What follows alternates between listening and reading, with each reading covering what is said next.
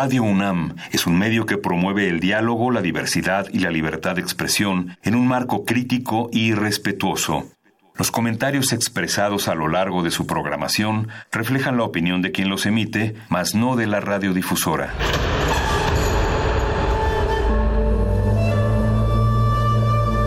Un templo para la apreciación del ser mediante el sonido. mediante el sonido.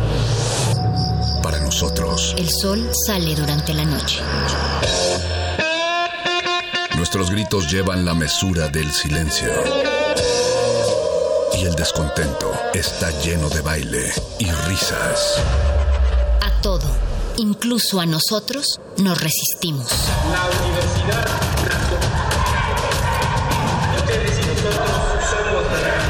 Resistencia modulada. Motivos nos sobran. Queremos reencontrar nuestras raíces. Reafirmar lo aprendido. Terminar las materias. Salimos de la cabina y volvemos a la escuela. Voces en el Campus. Una transmisión especial de resistencia modulada desde distintos planteles de la UNAM. Que la de GACO y Radio UNAM traen para ti. Miércoles 27 de febrero. CCH Azcapotzalco.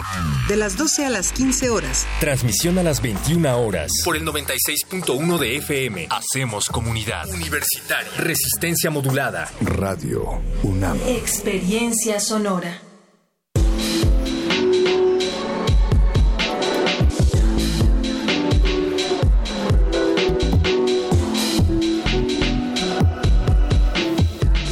Bienvenidos, CCHeros de corazón, Pumas y otras. Chintololos, chintololos de aquí de Azcapotzalco. Estamos caminando en sueños y salimos con la tarde en esta extraña aventura que nos ha deshojado en la dicha de la carne y nuestro corazón fluctúa porque hemos decidido que si ustedes no van a Radio UNAM y a Resistencia Modulada, pues entonces Radio UNAM y Resistencia Modulada van a ustedes. Estamos transmitiendo en vivo, no en directo, desde las instalaciones del CCH Azcapotzalco y queremos que se acerquen a esta cabina de bolsillo de resistencia modulada para que nos expresen todo lo que tienen adentro de sus corazones y adentro de esas orejas en la aglomeración de los andenes que rompen de pronto los sollozos. Vamos a tener tres horas de transmisión con invitados en esta mesa. Vamos a tener regalos, vamos a tener sorpresas, pero sobre todo nos vamos a tener mutuamente. Estamos transmitiendo a través de las frecuencias del 96.1 de FM Radio UNAM y en www.radio.unam.mx. Niños, Niñas, esta es la radio de su universidad. Háganla suya. Alberto Candiani, bienvenido. Perro muchacho, muchas gracias. Así es, como Voces en el Campus, en su segunda edición, eh, está transmitiendo desde este plantel CCH Azcapotzalco. Como ya lo dijiste, estamos transmitiendo en directo, pero no en vivo. Esta es una emisión que se está grabando para transmitirse hoy en el 96.1 de frecuencia modulada en ¿A Radio UNAM a las 9 de la noche. Generalmente, perro, eh, audiencia, resistencia modulada da inicio a las 8 de la noche, pero debido a que mañana inicia el Festival Internacional de Cine de la UNAM, el FICUNAM, hoy tendremos un programa especial en Radio UNAM a las 8 y es por ello que Resistencia Modulada dará inicio hasta las 9 de la noche. Así que ya sabes, esto que se está grabando aquí, lo escucharás hoy en la noche, acércate a esta cabina, estamos estaremos eh, transmitiendo, como ya lo dijiste, www.radio.unam.mx. También tenemos un sitio web www.resistenciamodulada.com. También pueden seguirnos en redes sociales, arroba Rmodulada en Twitter, Facebook Resistencia Modulada. Y también tenemos una aplicación, perro, aplicación para descarga en móviles. eh, Radio UNAM oficial. Radio UNAM oficial es la aplicación que puedes encontrar en la tienda de, de Play Store y en la tienda de iOS. Así que son muchos los medios por los cuales te puedes poner en contacto con nosotros. Y así es como iniciamos en, este, en esta serie Voces en el Campus. Muy pronto estaremos en tu CCH, en tu plantel. Recuerda, Voces en el Campus es el hashtag con el que puedes mencionarnos en redes sociales.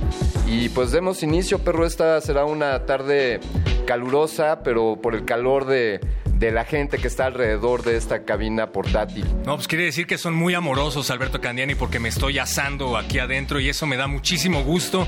Vamos a tener en unos momentos más a lo largo de esta transmisión a las voces que forman parte del CCH. Vamos a tener en unos momentos a América Saraí, que es la creadora de Donando un Sueño, a Nailobi Calvo González, una alumna destacada del Departamento de Difusión Cultural y que canta soprano. Vamos a tener también a compañeros que nos van a platicar acerca de los talleres de piano, difusión cultural de este CCH, a proyectos de biocódigo de barras urbanos de la CDMX. Eso te concierne. To- todo eso en Resistor, perro muchacho. Ah, Resistor comenzará pues por aquí de las 13 horas con 10 minutos o si nos estás escuchando en, en- en Radio UNAM. Esto comenzará a las 10 de la noche. Biocódigos, hay alumnos que han trabajado en estos proyectos de biocódigos. También tenemos aquí en el CCH Azcapotzalco un laboratorio de arte digital, quienes hacen recorridos de realidad virtual, y algunos otros temas ahí relacionados. Hay un makerspace también por aquí, queremos saber más de esto. Y algunos alumnos de este, de este plantel han tenido destacadas participaciones en la, en la Olimpiada de Química a nivel nacional. Así que Resistor se siente como en su casa aquí en este CCH. Ya veo, pero bien dicen que mente sana en corpore sano y por eso también vamos a platicar con compañeros destacados en educación física de este plantel, así como con amigos que se dedican al teatro. Vamos a platicar con los alumnos de la obra Los Miserables. Todo esto y más a lo largo de esta transmisión de resistencia modulada especial desde el CCH Azcapotzalco. Hashtag Voces en el Campus. Síganos en nuestras redes sociales y queremos agradecer a todo el equipo de producción que hace posible esta transmisión en estos momentos. Se encuentra el doctor Arqueles en la producción junto con Eduardo Luis Hernández. Está Rubén Piña y Emanuel Silva en los controles técnicos. Gracias. Pero sobre todo queremos agradecer a todas las orejas que se están poniendo atentas del otro lado de la bocina. Gracias por acercarse a estos micrófonos. Y tenemos una selección especial de música nueva, cortesía de resistencia modulada. Pero yo insto a todos los compañeros del CCH a que se acerquen y convenzan a nuestro productor Eduardo Luis Hernández de que ponga la canción preferida que le quieren dedicar a esa persona especial. Porque nada dice Semiligue del CCH como una canción dedicada en Radio UNAM. Uh, así es que ya lo saben, esto es Resistencia Modulada, transmitiendo en vivo desde el CCH Azcapotzalco, voces en el campus. Vamos a arrancar esta transmisión, Alberto Candiani. Vamos a escuchar a continuación Metronomy de Radio Ladio. Estás en Voces en el Campus. Escucha, escuchas. Resistencia modulada.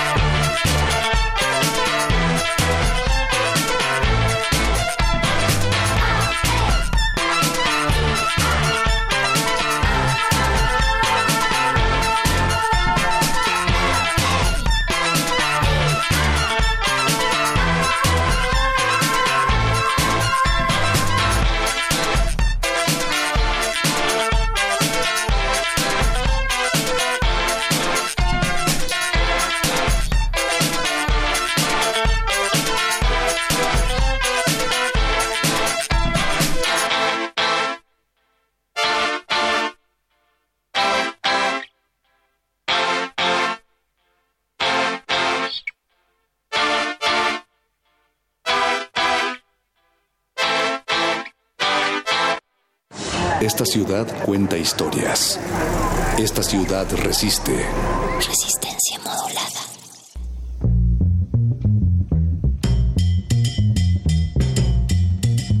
Continuamos aquí en Voces en el Campus, eh, Radio UNAM, Resistencia Modulada y la Dirección General de Asuntos de la Comunidad de aquí de la Universidad Nacional Autónoma de México se han unido en este esfuerzo para, para traer esta cabina a todos estos planteles y así estamos con esta segunda edición de Voces en el Campus aquí en CCH Azcapotzalco y tenemos en esta ocasión en la cabina a dos distinguidas personalidades de la comunidad universitaria, a tres personalidades de la comunidad universitaria. Tenemos a Mireya Imas, ella es la directora general de la DEGACO, de la Dirección General de Asuntos de la Comunidad. Mireya- Atención a la comunidad. de atención a la comunidad. Muchas gracias. Mireya, ¿cómo estás? Bienvenida. Muchísimas gracias por estar aquí otra vez con ustedes en un plantel de la, de la UNAM. Gracias a ti, Mireya. Y nosotros hicimos la convocatoria abierta para que quien quisiera se acercara a la cabina de cristal portátil de resistencia modulada. Y la primera persona que levantó la mano y vino aquí a platicar con nosotros fue el director del CCH Azcapotzalco, Javier Consuelo Hernández. Él es licenciado en Ciencias de la Comunicación por la Facultad de Ciencias Políticas y Sociales, hashtag Corazón, Facultad de Ciencias Políticas y Sociales, y también es doctor en Pedagogía por la FES Acatlán. Bienvenido, doctor.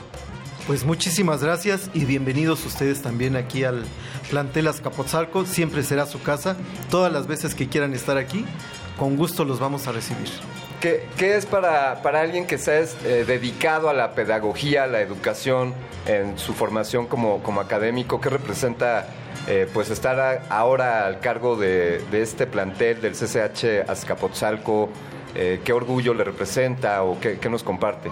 Pues sí es un orgullo, pero también un, un gran reto, una responsabilidad mayor también, porque el simple hecho de estar primero dando clases con, eh, con los alumnos es algo interesante, pero además tener la formación sobre cuáles serían las líneas pedagógicas en el Colegio de Ciencias y Humanidades, pues es algo todavía mucho más complicado de entender, sobre todo porque la educación no es algo estático, se va moviendo y el modelo educativo también ha tenido sus diferentes matices a lo largo de la historia del colegio. ¿Cuáles son los retos más, más grandes que ve aquí?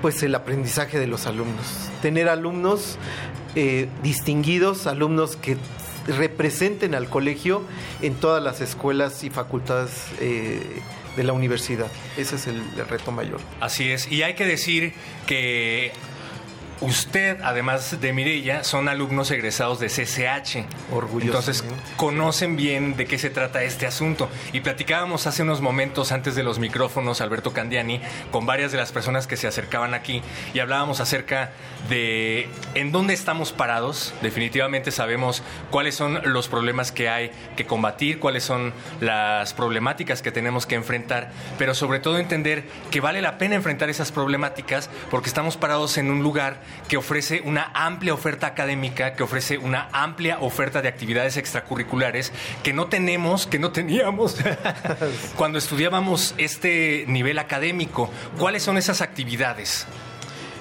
Pues eh, creo que tenemos mucha, una diversidad muy amplia en, tanto en actividades culturales como también actividades eh, que tienen que ver con la salud propiamente de los alumnos, sobre sexualidad, sobre cuidado del ambiente, sobre su propio bienestar en cuanto a eh, atención a, a- prevenir adicciones, ¿no? Entonces, la gama es muy amplia y el modelo del colegio nos permite entender que la formación del alumno no está en el aula solamente. Además- Esa es una parte importante, pero relevante todo lo que hacemos alrededor del aula. ¿no? Y, y además entender que es un modelo educativo que está empezando a cobrar visibilidad, porque la verdad, cuando estábamos queriendo entrar a este nivel educativo, todos decían que la prepa, vámonos a la prepa, mijo, pero ¿por qué no pides una prepa? Hay que decir que también el CCH está en el mapa y tiene, como decíamos, una amplia oferta. ¿Qué es lo que caracteriza al modelo educativo de un CCH?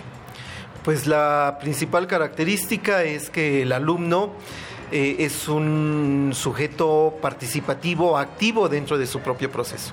Eso lo hace una persona crítica, responsable de su situación académica y sobre todo que no se queda con los brazos cruzados si un profesor no le da los elementos para aprender.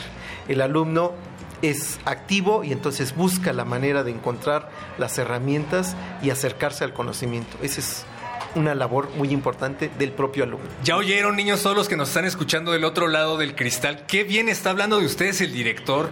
Deberían sentirse muy bien al respecto. Venga, ¿cómo están, CCHeros? ¿Cómo estás, CCH Azcapotzalco? Eso. Eso. Eh, yo, yo tengo, yo quiero preguntarle a, una mujer que aparece casi casi en el diccionario cuando buscas universitaria, porque tú estudiaste en el CCH, estudiaste también en la UNAM, eh, bióloga por la UNAM y estudios ambientales, y también gran parte de tu carrera se ha desenvuelto en, ámbitos dentro de la Universidad Nacional. Y, ahora al frente de la de GACO, ¿qué te representa este esfuerzo de voces en el campus? ¿Qué es lo que pretendemos lograr con esto, Mireya, por favor? Ah, pues gracias por la pregunta. La verdad es que este es un proyecto que surge de Radio UNAM y se nos presenta a la Dirección General de Atención a la Comunidad y pues rápidamente lo agarramos porque nos parece que es uno de los proyectos que mejor nos sirve para llegar a los jóvenes y para llegar, hacer llegar nuestra radio a los jóvenes y que los jóvenes se apropien de esta radio. Que ese es uno de nuestros objetivos, que los universitarios se apropien de su universidad en el buen sentido de la palabra, eh, en un sentido constructivo y de desarrollo personal de cada uno de nosotros. Yo creo que a todas las personas que hemos pasado por la universidad, yo tuve el privilegio de hacerlo desde el CCH hasta el posgrado. eh, ya es una, una identidad, o sea, te genera una identidad como Puma, ¿no? Este, yo puedo decir que era Puma desde que estaba en la cuna, porque mis padres también eran Pumas, pero realmente creo que lo que es importante de este espacio en particular es poder acercarles a los jóvenes nuestra radio, eh, y que se la apropien también, que entiendan que este es un espacio de ellos, para ellos, y que pues construimos juntos el discurso y, y lo que aquí se expresa y lo que aquí se, se transmite, ¿no? ¿Qué, qué sigue, ¿Qué sigue para Voces en el campus, Mireya? ¿Cuáles serán las siguientes sedes o qué planes? ¿Puedes develarnos los planes secretos? Quizá no las fechas, pero, pero ¿qué habrá? Mira, no, no te puedo develar las sedes todavía porque tenemos que amarrarlas con cada uno de los directores o directoras. Eh, saludos. no, podemos, no podemos llegar a un plantel si no hay una, una logística común para poder este, presentarnos en el plantel. Ustedes lo viven cada vez que venimos. Es un via crucis, montar la cabina, montar todo el, todo el cableado, bueno, ese les toca a ustedes, eh, de hacer el programa en el lugar. Pero lo que es ideal es eso, también llegar, o sea, no de sorpresa con los directores y directoras, pero sí de sorpresa con los jóvenes en el plantel. Y también en algunos casos nos funcionó en nuestro debut en Vallejo. Así es. Eh, hubo jóvenes que eh, pues llegaron a presentarse a, oigan, yo sé declamar, me gustaría declamar, yo sé tocar, quisiera tocar una rola y, eh, y empezar a hacer ese diálogo también con la comunidad, yo creo que es de las cosas que más van a enriquecer este programa. Y ahora que estás hablando acerca de las diferentes actividades culturales que se llevan a cabo aquí en los SH, pues también queremos integrar aquí a la conversación a María Fernanda Ochoa, que es jefa del Departamento de Difusión Cultural del CCH Azcapotzalco. Bienvenida, María Fernanda. No nos habíamos olvidado de ti. Sí, no te preocupes. Muchas gracias y un gusto tenerlos aquí. Mucho, mucho gusto el, el nuestro que estés aquí en la mesa. Platícanos, por favor, acerca de la oferta cultural de el CCH? Mira, pues para el CCH es de vital importancia y es un asunto primordial en la educación integral esta cuestión de la cultura. Contamos con más de 17 talleres, contamos con más de 17 talleres en los cuales destacamos en danza contemporánea, teatro y hay jóvenes entusiastas también que están eh, promoviendo sus propios talleres. Les damos la oportunidad a los chicos. Están promoviendo sus propios talleres, están impulsando sus propios proyectos culturales y como bien decía Mirella, son los que tienen las iniciativas que luego se las presentan al Departamento de Difusión Cultural y ustedes los apoyan o cómo funciona esto. Exactamente. Ellos, ellos cuentan con una propuesta, nosotros revisamos, les, damos eh, simplemente la orientación. Y ellos es padre porque, perdón, es padre porque se lleva a cabo el modelo educativo, que es aprender a aprender. Los chicos van gestionando toda esta cuestión em, en cuanto a sus clases, en cuanto a qué van a montar y al final del semestre se hace una presentación de todos estos talleres. Ok, como la presentación de talentos del CCH, ¿no? Exactamente. ¿Y cuáles son los proyectos que han llegado a ti? Pues mira, tenemos eh, una variedad de proyectos que tienen que ver tanto con la concientización del chico a esta edad. Tú sabes que a esta edad se viven ciertas cuestiones. No sé, yo todavía no llegué. que lo sabes. bueno, cuando éramos adolescentes, ¿no? Entonces, eh, planificamos desde eh, pláticas de orientación sexual, eh, hasta como tal talleres, ¿no? de música, hacemos exhibiciones de música, de teatro. Por cierto, el 4 de marzo es nuestra muestra eh, de teatro. Vamos a tener a jóvenes muy entusiastas. Uno, uno de los grupos, tú lo vas a entrevistar, que es precisamente los chicos de Los Miserables. La obra de teatro Los Miserables, que en unos momentos más van a platicar con nosotros. Oye, pues te venimos a, a proponer un proyecto de radiodifusión pero después platicamos si quieres. Claro que sí, con mucho gusto. Por lo pronto, Voces en el Campus ya está aquí en este CCH Azcapotzalco. Un agradecimiento, eh, María Fernanda, jefa del Departamento de Difusión Cultural de aquí del CCH, muchas gracias. Eh, doctor, doctor Javier Consuelo Hernández, muchísimas gracias por abrirnos las puertas de, de este fantástico plantel. Gracias, esperemos verlo pronto por acá y que nos siga escuchando, que siga, siga usted al tanto de voces en el campus. Claro, esta siempre será su casa.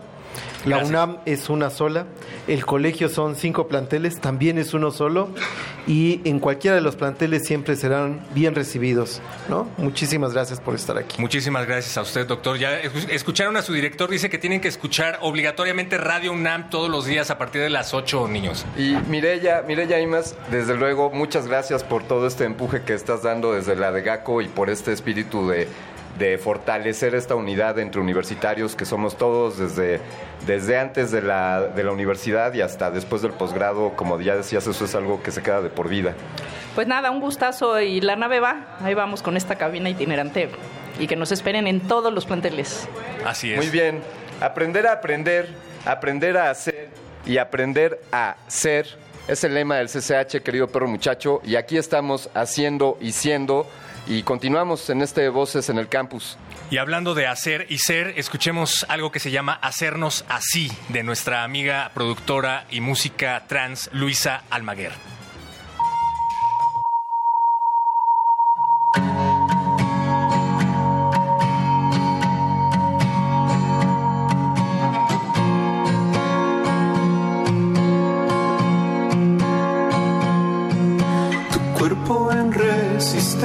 En tus ojos la tristeza.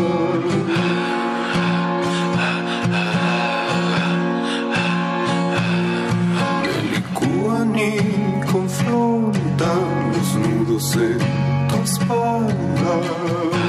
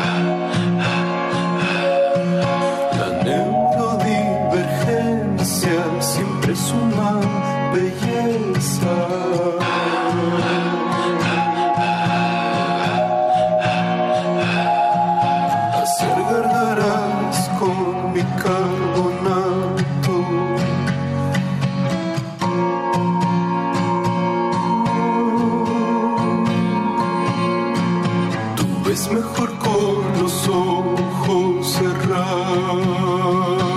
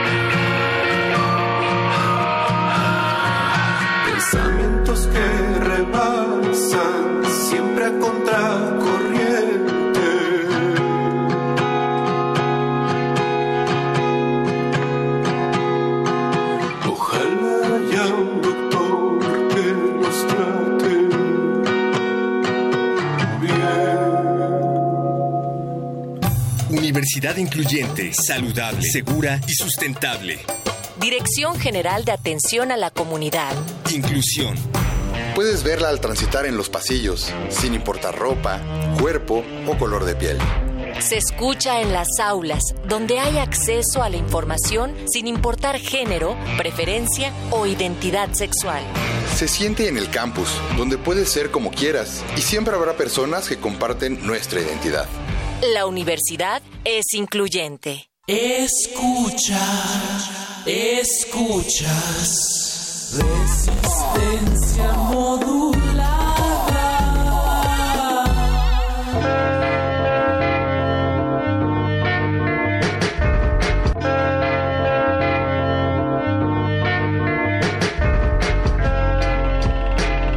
seguimos aquí en esta transmisión especial de Voces en el Campus desde el CCH Azcapotzalco. Mónica Sorrosa, ¿cómo Así estás? es, Paquito de Pablo, muy contenta de estar compartiendo micrófonos contigo.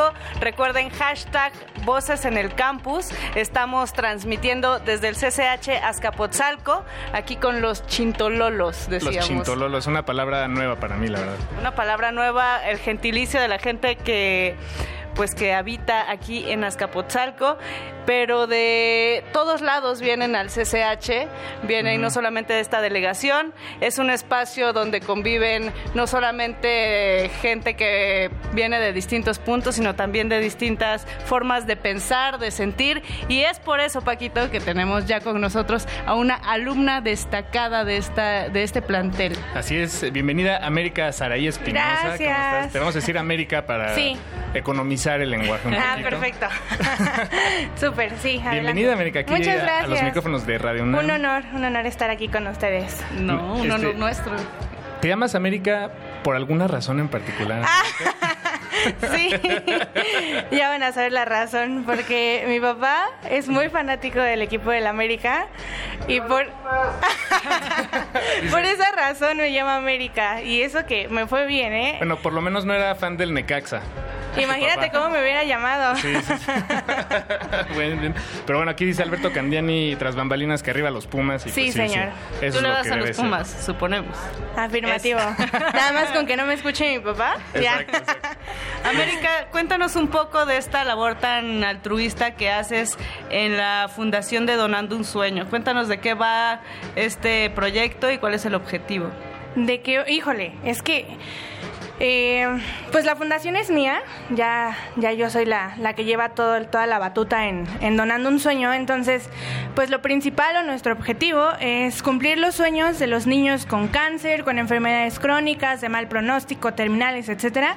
Entonces, pues con el fin de llevarles un apoyo anímico a los pequeñitos, o sea, que entren al hospital despreocupados del tratamiento, de que qué va a pasar al rato, cuando ya a uno, como, como fundación, con los voluntarios, se les dio ese apoyo, se hace que su día, porque lo que hacemos es un día maravilloso para ellos, entonces se les dan muchísimos regalos, ah, los llevamos a donde ellos quieren, entonces sí.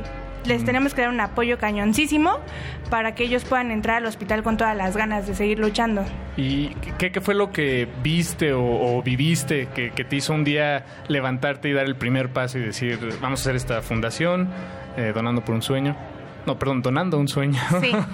Eh, pues todo empezó cuando tenía 12 años más o menos. A mi mejor amiga le diagnosticaron cáncer, sale, salió un tumor en el cuello.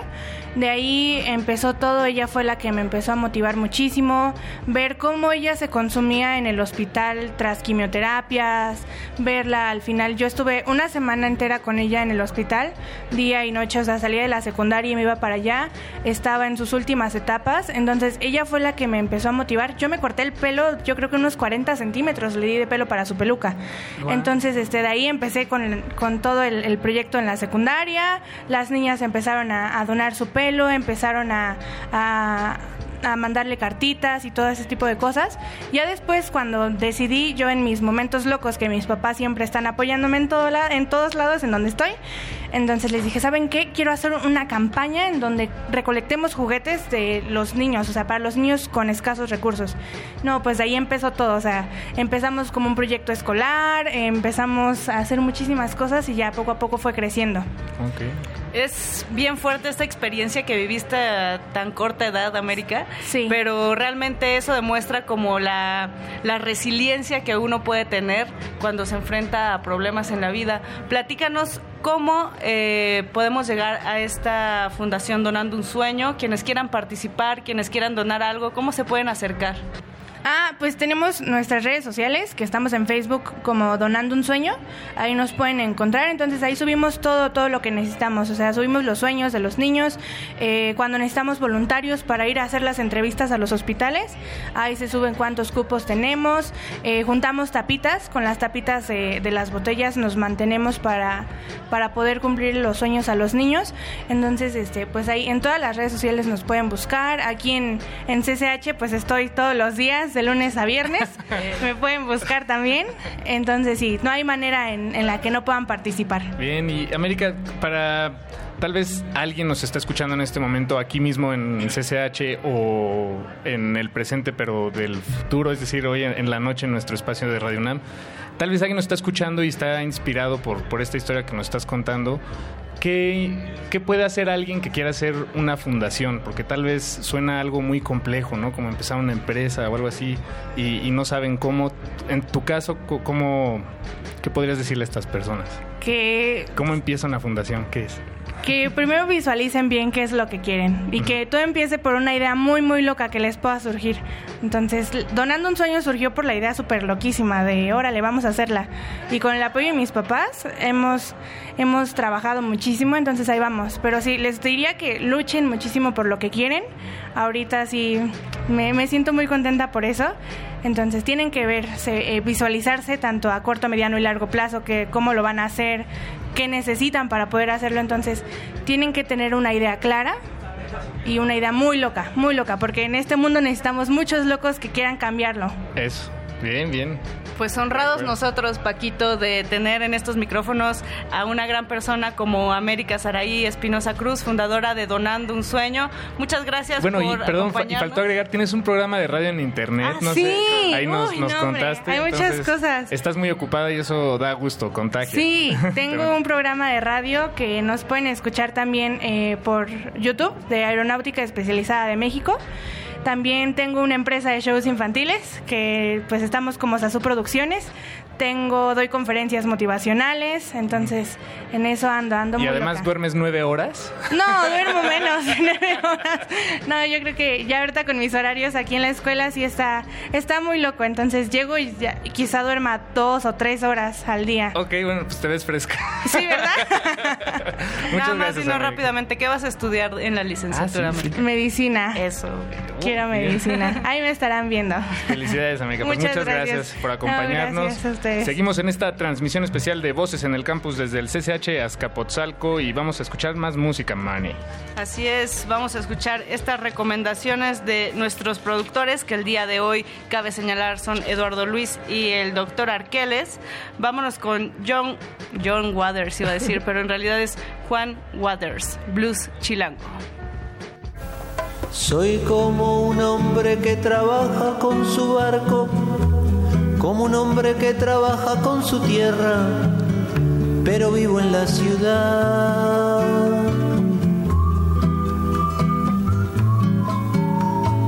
Me gusta la vida cotidiana de la calle de la noche, de tirar una moneda al aire y dejarla girar.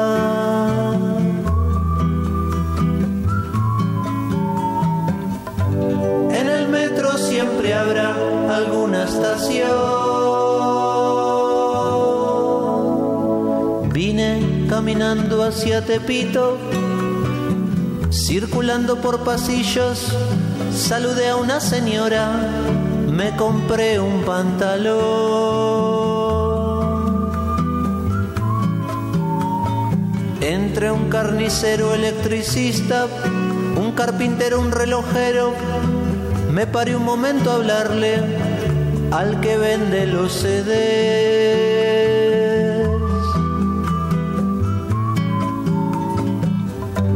Y la gente se empuja al entrar al vagón.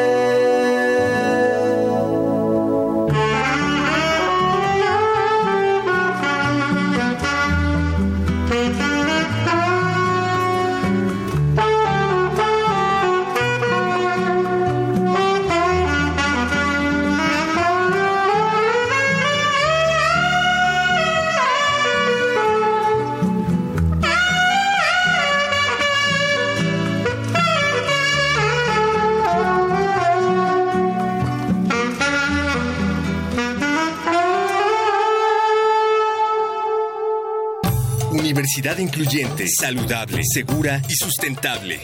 Dirección General de Atención a la Comunidad. Salud. Promover el cuidado del cuerpo de forma consciente para proteger a cada estudiante como un elemento invaluable de la universidad. Atender la mente como la mayor fortaleza de la comunidad, porque las emociones también deben cuidarse. Fomentar los hábitos saludables a través de información directa y sin prejuicios. La universidad es saludable. Resistencia modulada. Modulada.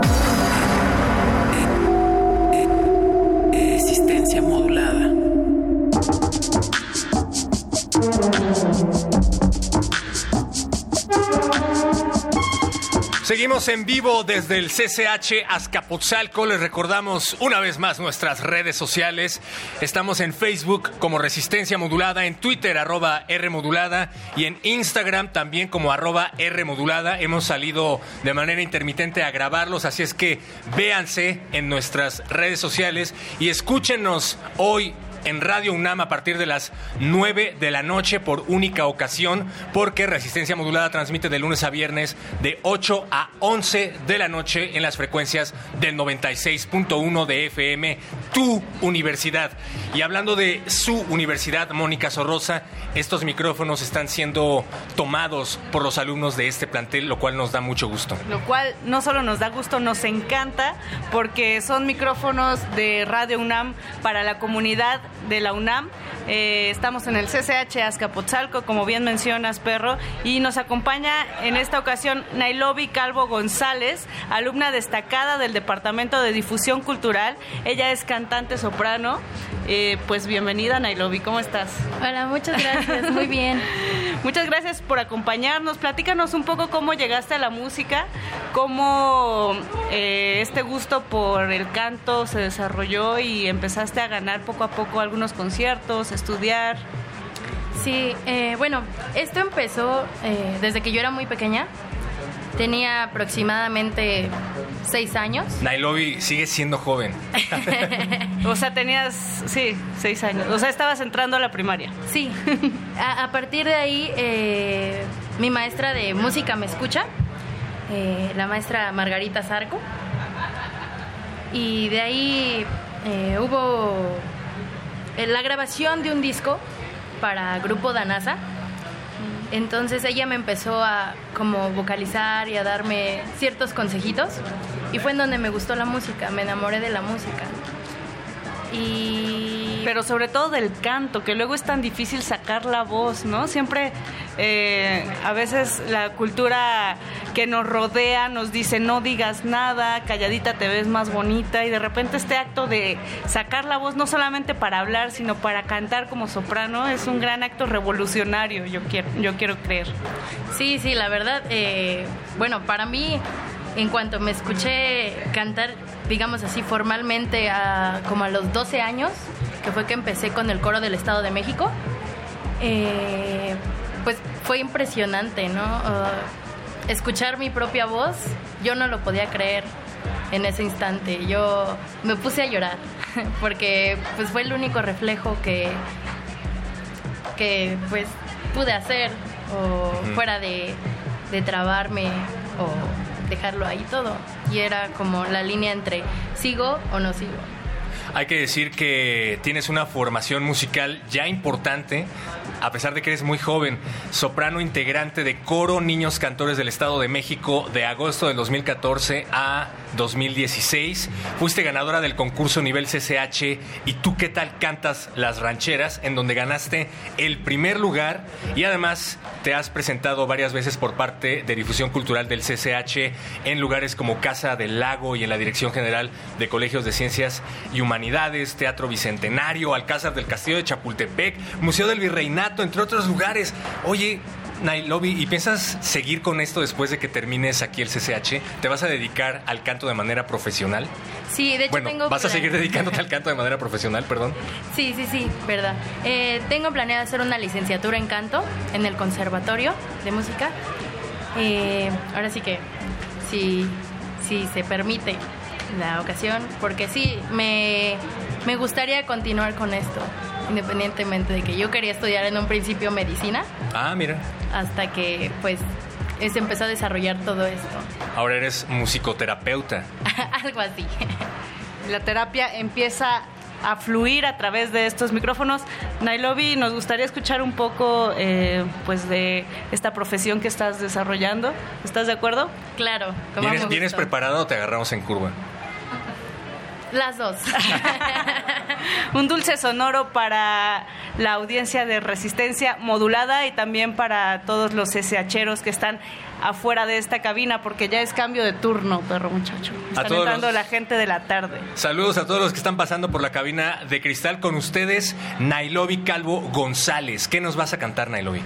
Esta canción se llama All I Could Do Was Cry. Es de Etta James. Espero que les guste. I heard church bells ring. I heard a choir singing. I saw my love walk down the aisle of her finger. He placed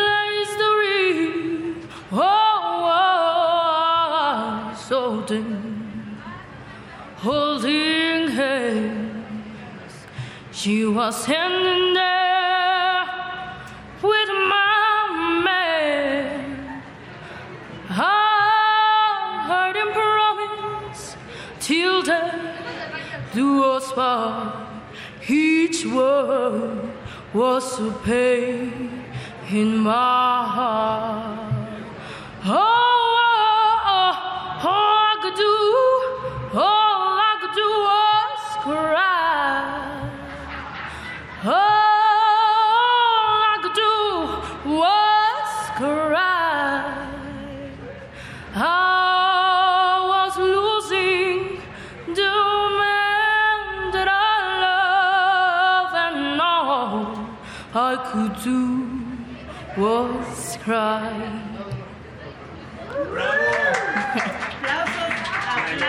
González del CCH para todos ustedes eh, aquí en Radio UNAM y en el CCH también. Oye, Nailobi, qué bien. Muchas, Muchas gracias. gracias. No, Muchas gracias gracias. ¿Y cuál es el tipo de música que más te gusta cantar? Porque esta me imagino que la seleccionaste justamente por los matices que tiene, por el reto que implica hacerla, pero en general, ¿qué es lo que más te gusta cantar? Me encanta el blues, el jazz y la ópera. Es lo que más me gusta cantar. ¿Y qué es lo más difícil?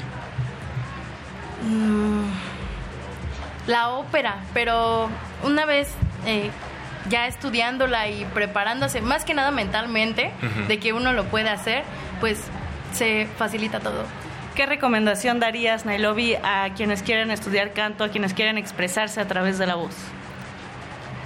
que lo hagan, que lo hagan, que decidan hacerlo, porque uno nunca sabe sus capacidades hasta que no las explora y no las explota.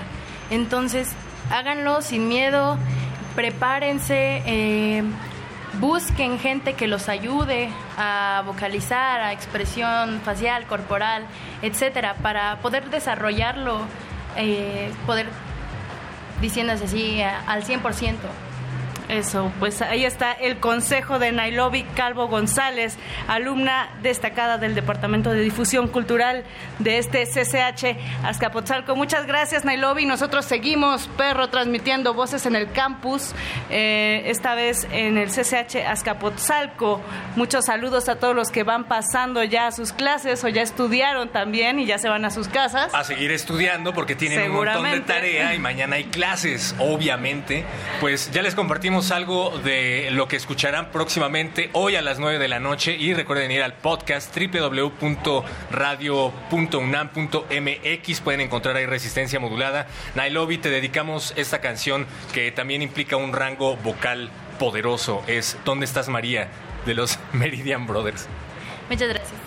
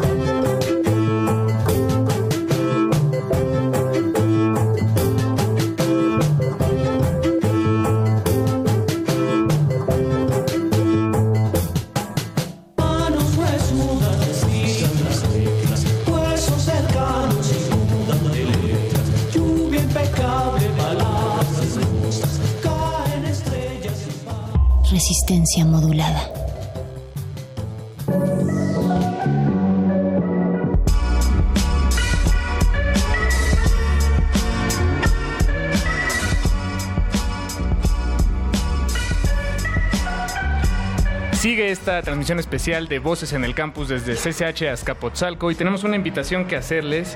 Ya nos acompañan aquí en cabina el profesor Ricardo Vargas y Pedro de Jesús Reyes, que nos van a hacer una, nos van a extender la invitación a los talleres de piano eh, aquí en CCH Azcapotzalco. Bienvenidos. Gracias, gracias por la invitación. Gracias a ustedes. Pues, pues platíquenos qué, qué podemos esperar eh, o qué, qué, qué queremos buscar, encontrar en estos talleres.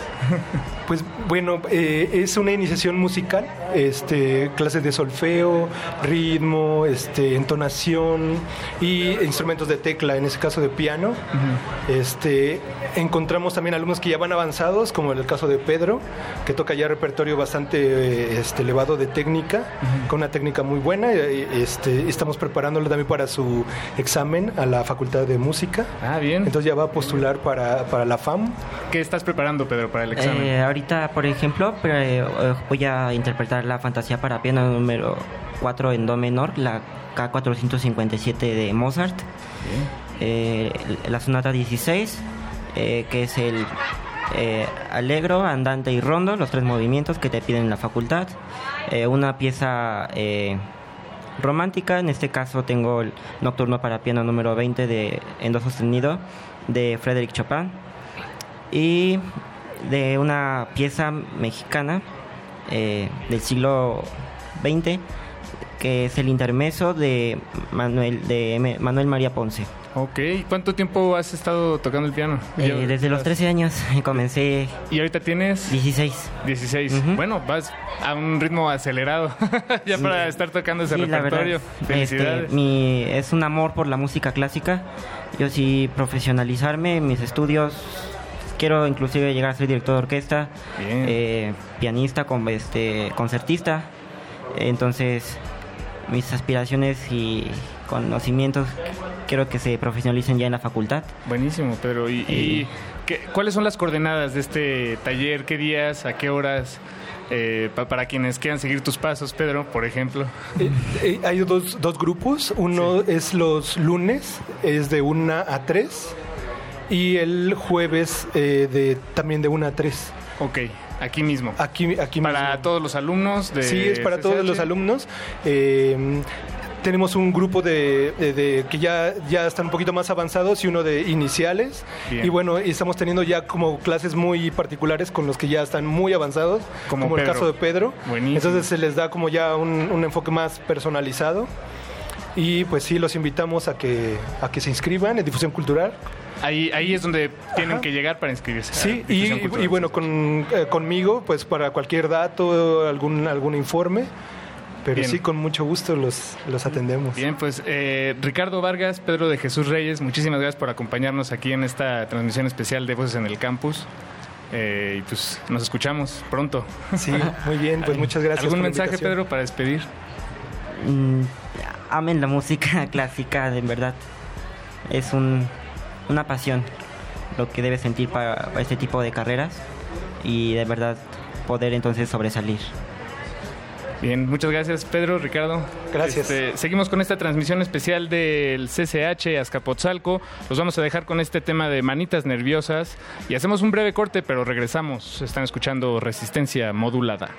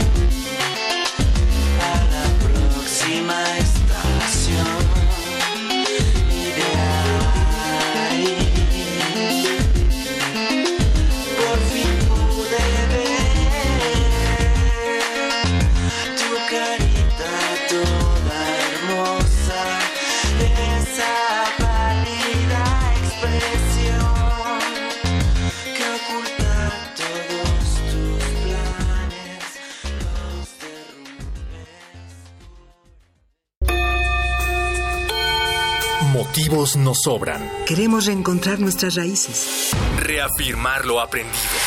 terminar las materias. Salimos de la cabina y volvemos a la escuela. Voces en el campus. Una transmisión especial de resistencia modulada desde distintos planteles de la UNAM. Que la de GACO y Radio UNAM traen para ti. Miércoles 27 de febrero. CCH Azcapotzalco, de las 12 a las 15 horas. Transmisión a las 21 horas. Por el 96.1 de FM. Hacemos comunidad. Universitaria. Resistencia modulada. Radio UNAM. Experiencia sonora. Todos somos máquinas perfectas. Antenas. Dispositivos inteligentes. Somos la comunidad más grande de la historia. Somos la comunidad más grande de la historia. La tecnología es abrumadora. Aquí puedes usarla a tu favor. Resistor. Resisto.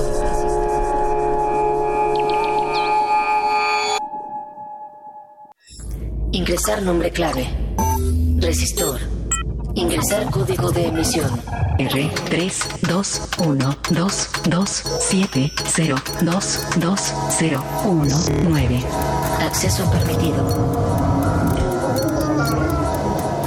Inicia secuencia sobre CCH Azcapotzalco.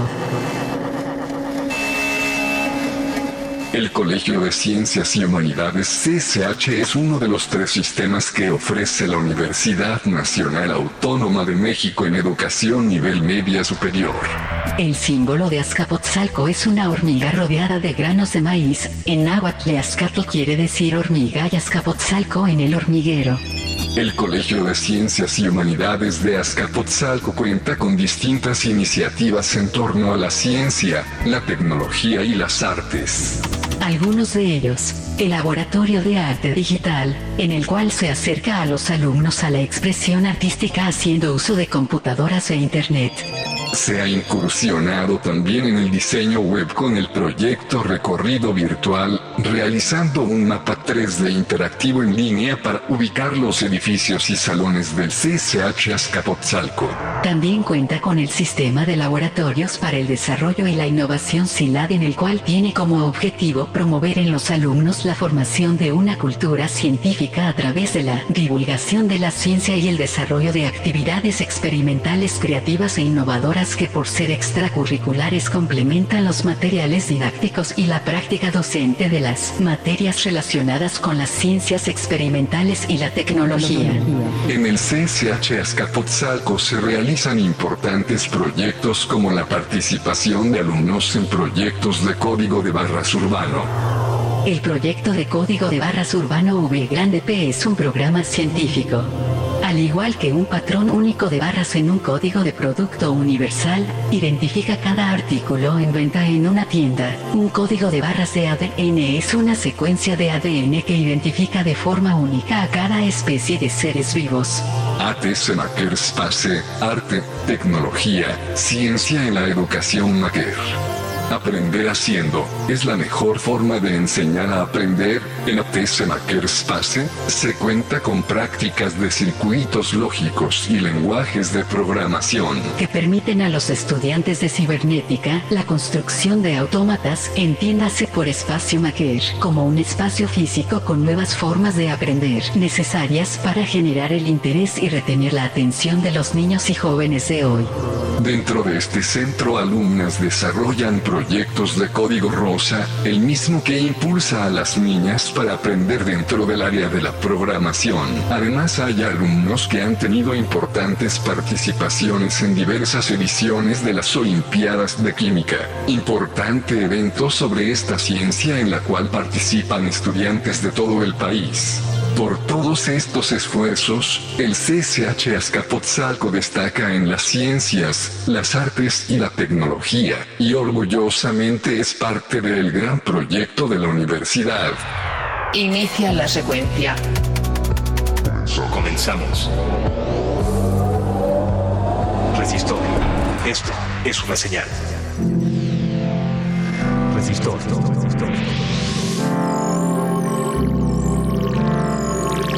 Continuamos transmitiendo en vivo, no en directo, ya que si estás aquí en el CCH Azcapotzalco puedes venirnos a ver en esta, en esta cabina de Voces en el Campus. Recuerda hashtag Voces en el Campus, pronto estaremos en tu plantel. Yo soy Alberto Candiani, conductor de esta sección de ciencia y tecnología de resistencia modulada que se llama Resistor. Y Resistor definitivamente tenía que suceder en algún momento en este CCH Azcapotzalco debido a la gran cantidad de esfuerzos en torno a esta área del conocimiento, a la ciencia, a la tecnología, incluso a las artes digitales. Como ya lo escucharon en esta cabina, en esta, en esta cápsula, tenemos aquí proyectos de makerspaces o como decía nuestro conductor, Maker Space. También hay arte digital, hay recorridos virtuales, hay unos chicos que están haciendo biocódigos, que es algo así como códigos de barras para nuevas especies animales. Definitivamente Resistor está aquí como, como en su casa y agradecemos una vez más a, las autoridades del CCH Azcapotzalco, desde luego a la de GACO por impulsar este proyecto y un saludo también a Radio UNAM y a todos los que nos escuchan en el 96.1 de frecuencia modulada. Así es que continuemos, continuemos en este resistor de aquí a la próxima hora, pues cerca de 50 minutos. Ustedes están escuchando, si están en el RFM, en el 96.1 en frecuencia modulada. Y también síganos en redes sociales en arroba R modulada, Resistencia Modulada en Facebook. Consulten nuestro sitio web www.resistenciamodulada.com. Descarguen la aplicación de Radio UNAM, Radio UNAM Oficial. Y también visiten el sitio web de, Radio UNAM, que tiene el mismo nombre, radio.unam.mx. Y para continuar con lo que tendremos esta tarde aquí en, en el CSH Escapotzalco, pues habrá algo, como les decía, de biocódigos de barras eh, o biocódigos de barras urbanos de la Ciudad de México. Este, este sistema para catalogar nuevas especies. Esto es parte del laboratorio del Ciladín. También tendremos a gente del laboratorio de arte digital. Ellos están haciendo, ellos son parte del Departamento de Difusión Cultural de aquí, de este CCH. También tendremos en entrevista a, gana- a ganadores de medalla de oro de la octava Olimpiada de Química. Son muchas las actividades que tendremos aquí. También les decía esta gente de arte, tecnología, ciencia en la educación maker, ATC Makerspace. Y así será este resistor. Así que acompáñenos, quédense con nosotros. Estamos en resistencia modulada y vamos a escuchar a continuación de Mild High Club Tessellation. Estás en Voces en el Campus.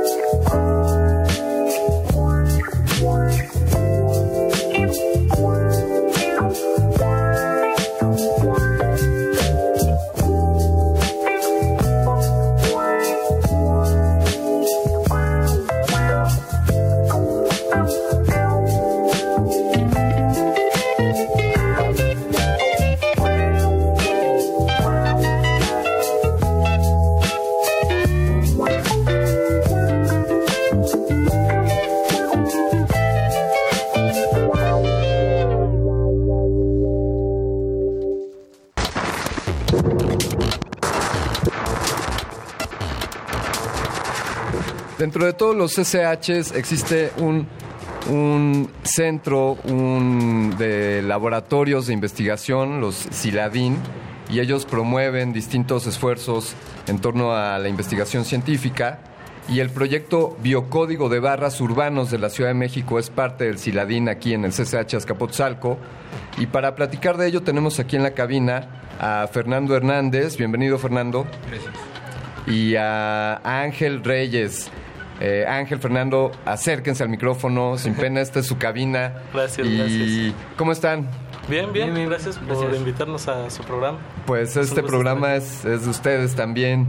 Pla- platíquenos, por favor, cómo, cómo mi, mi abuelita siempre me anda preguntando de las cosas que hablamos aquí en Resistor, pero, pero yo no le entendí eso, mijo. ¿Cómo, cómo, ¿Cómo se lo explicaría a mi abuelita? ¿Qué es un biocódigo de barras?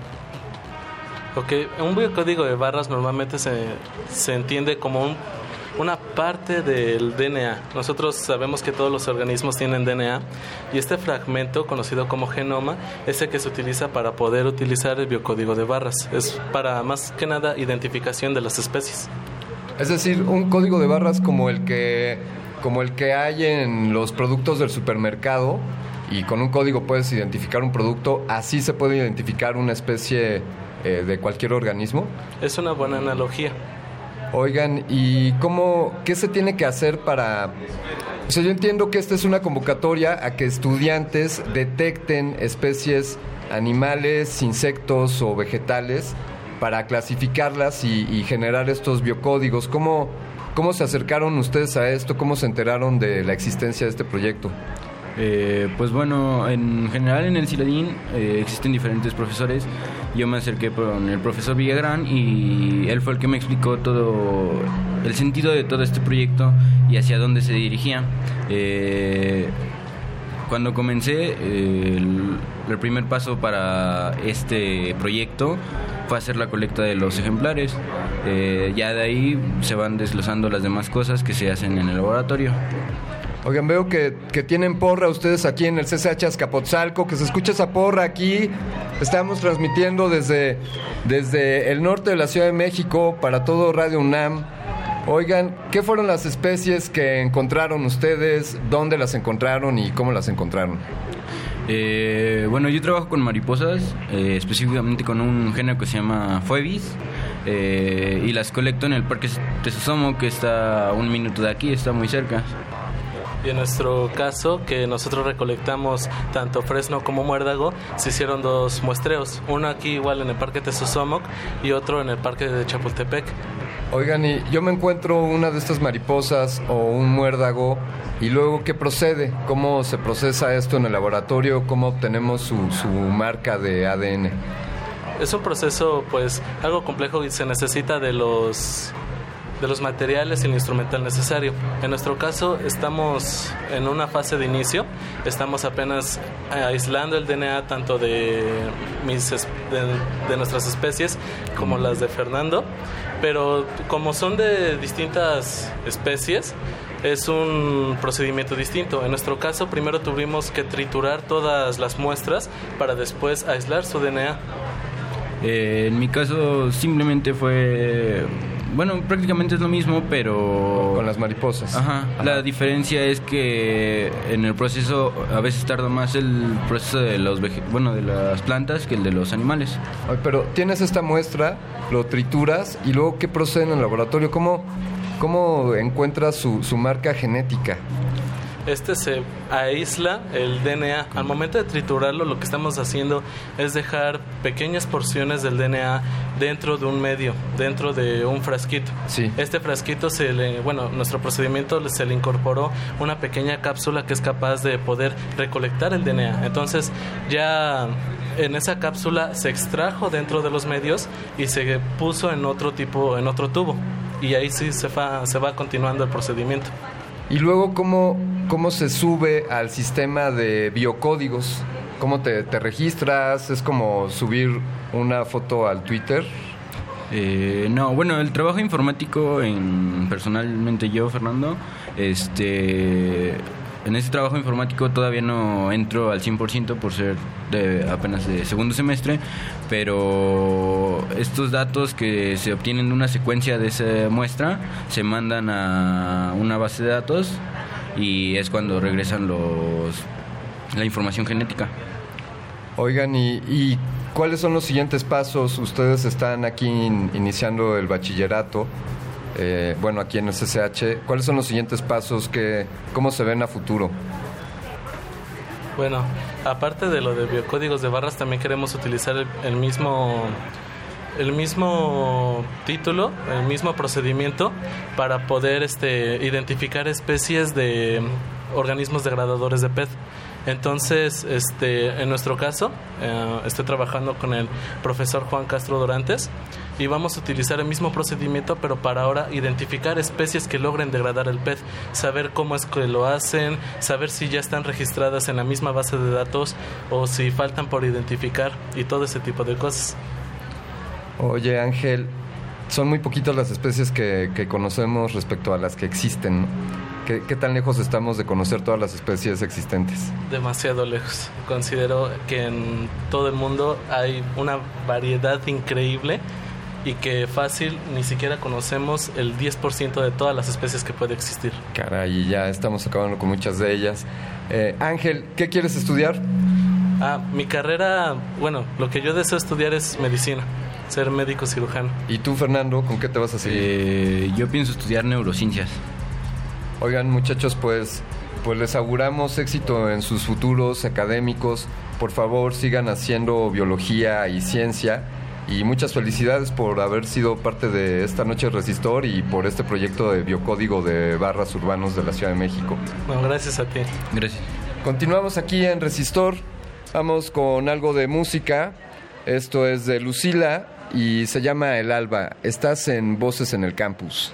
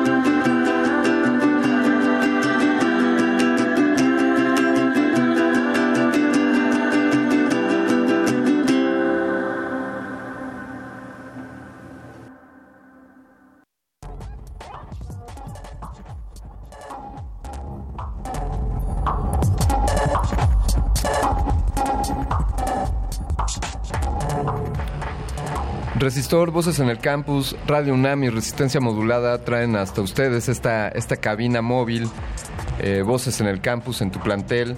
Y continuamos, como ya les decía, este resistor tenía que suceder aquí en el CCH Azcapotzalco, que por cierto está súper animado aquí afuera de esta cabina. ¿Se escucha ahí que hay alumnos del CCH Azcapotzalco? Venga. Muy bien, pues ahí está el ímpetu, el ímpetu de esta juventud que quiere destacar en ámbitos de ciencia y tecnología. ¿Y quién ha dicho que el arte y, y la ciencia, que el arte y lo digital son caminos dispares? Aquí en Resistor creemos que estos son siempre amigos. Y para hablar de esto, tenemos aquí a integrantes del Laboratorio de Arte Digital de la generación 2015 a 2019, así que ya les falta un año. Ya les preguntaremos qué harán después de esto. Y están el taller de, del Centro del Departamento de Difusión Cultural, ya les decía, este laboratorio de arte digital. Tenemos en cabina, veo a tanta gente aquí en cabina que les quiero pedir que se presenten, que se presenten y nos digan algo breve de ustedes, por bueno, favor. mi nombre es Ana Karen Hernández Echeverría y yo soy egresada y realmente me encanta mucho este taller a pesar de que ya haya salido. Tú ya saliste, Ana Karen, y sigues por aquí. Sí, es que realmente fue algo que me cambió mucho y seguir en ello hace que me inspire. Felicidades. Ah, yo soy Sirian Llama, Top Contreras Mendiola y en serio este taller ha cambiado mi perspectiva en cuanto a muchos ámbitos sobre aprender. Ah, aprender. Eh, que, cosa que es parte del lema de los SHs, ¿no? sí. Aprender a aprender y aprender a hacer. Por favor. Este, bueno, yo soy Edgar Etienne. Este, a mí- yo entré al taller nada más por animación como tal y entonces me ha estado ayudando mucho porque mi estudio, el que yo quiero, es animación. Animación por computadora. Sí. Como haciendo 3D. sí. Súper.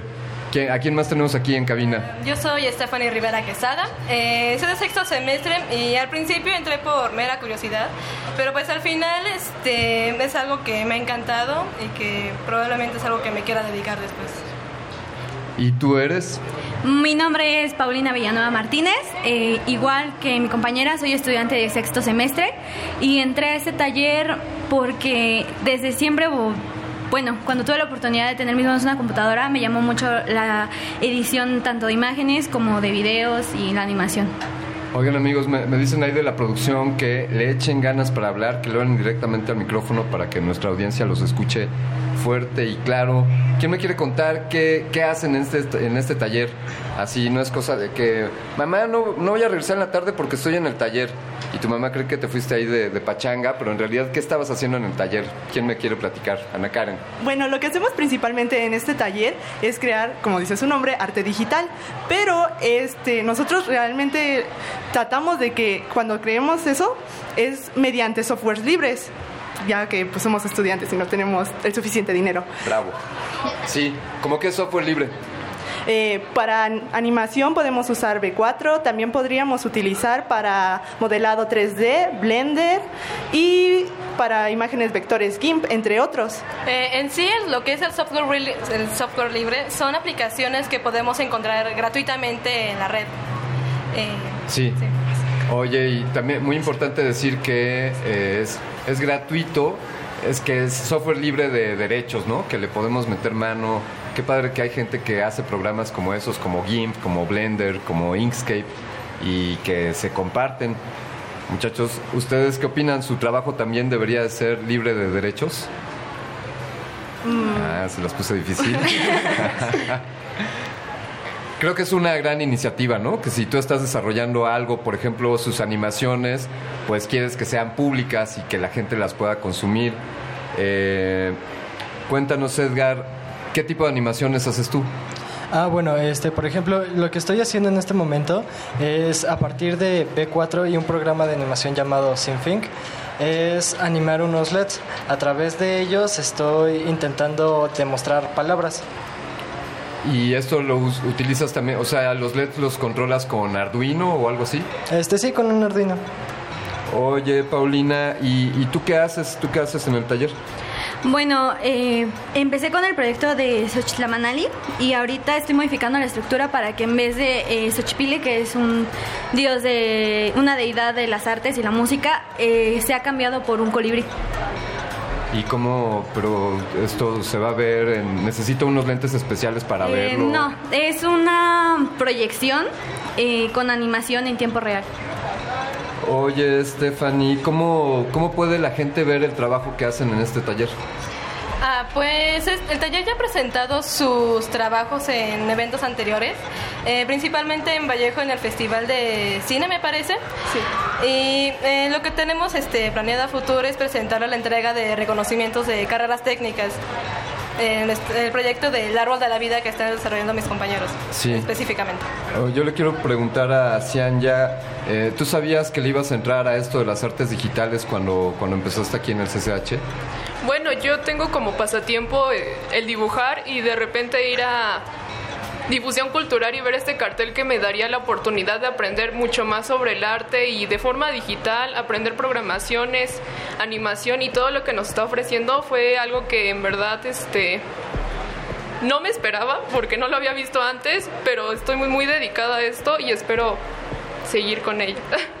¿Qué, qué pretenden estudiar para el futuro? Tú, Ana Karen, que ya te, que sigues de aquí de Cachirula en el CCH, eh, ¿qué, ¿qué carrera quieres estudiar? Eh, actualmente estoy estudiando la carrera de diseño gráfico y realmente este taller me ayudó bastante a escoger porque no sabía, o sea, había tantas opciones y pues de casualidad me encontré ese cartel y fue lo que me ayudó bastante a que yo me centrara en lo que quería.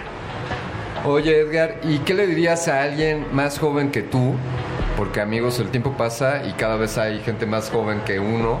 ¿Qué le dirías a alguien que esté interesado en la animación? ¿Es muy difícil? ¿Cómo le debería de entrar? ¿Qué, consejo le das? Ah, bueno, pues en los programas que estamos usando eh, es incluso la animación más fácil. Por ejemplo, en Synthink no es necesario hacer lo que es cuadro por cuadro, este, sino que te da las herramientas para que puedas animar un objeto, una imagen. Y pues el consejo que les daría sería nada más que no se estresen para cuando intenten hacer animación. Ya escucharon ustedes, futuros animadores, diseñadores gráficos y artistas digitales. No se estresen, respiren y continúen escuchando Resistencia Modulada. Estamos en Voces en el Campus. Yo le quiero agradecer a todos los que han estado en esta cabina. De verdad, Ana Karen, eh, Edgar, Estefanía, Paulina, eh, Cianya, muchas gracias por habernos acompañado y los invitamos a que sigan escuchando Resistencia Modulada. Recuerden, estamos en el 96.1 de frecuencia modulada. Muchas gracias, amigos. Gracias. Vamos, vamos con algo de música. Esto es eh, Raz, vamos con algo de música que nuestro productor Hola, ha elegido para ustedes. Estás en Resistor. venezolano residenciado en la Ciudad de México y acabo de lanzar mi nuevo sencillo Turista y lo escuchas acá por resistencia modulada de Radio UNAM.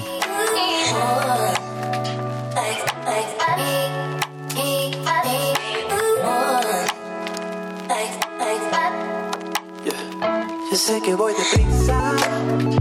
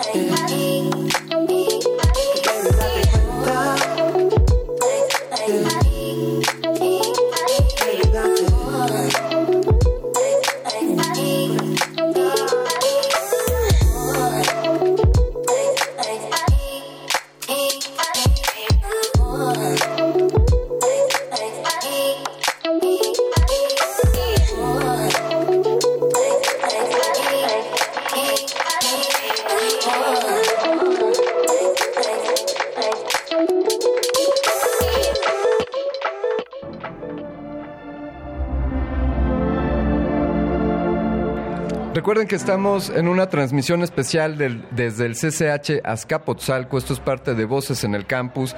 Esta noche Resistencia Modulada dará inicio a las 9 de la noche para terminar a las, a las 12, a las 12 de la noche. Así que si hoy estuviste aquí en el CCH, te podrás escuchar hoy en la noche en el 96.1 de FM en Radio UNAM.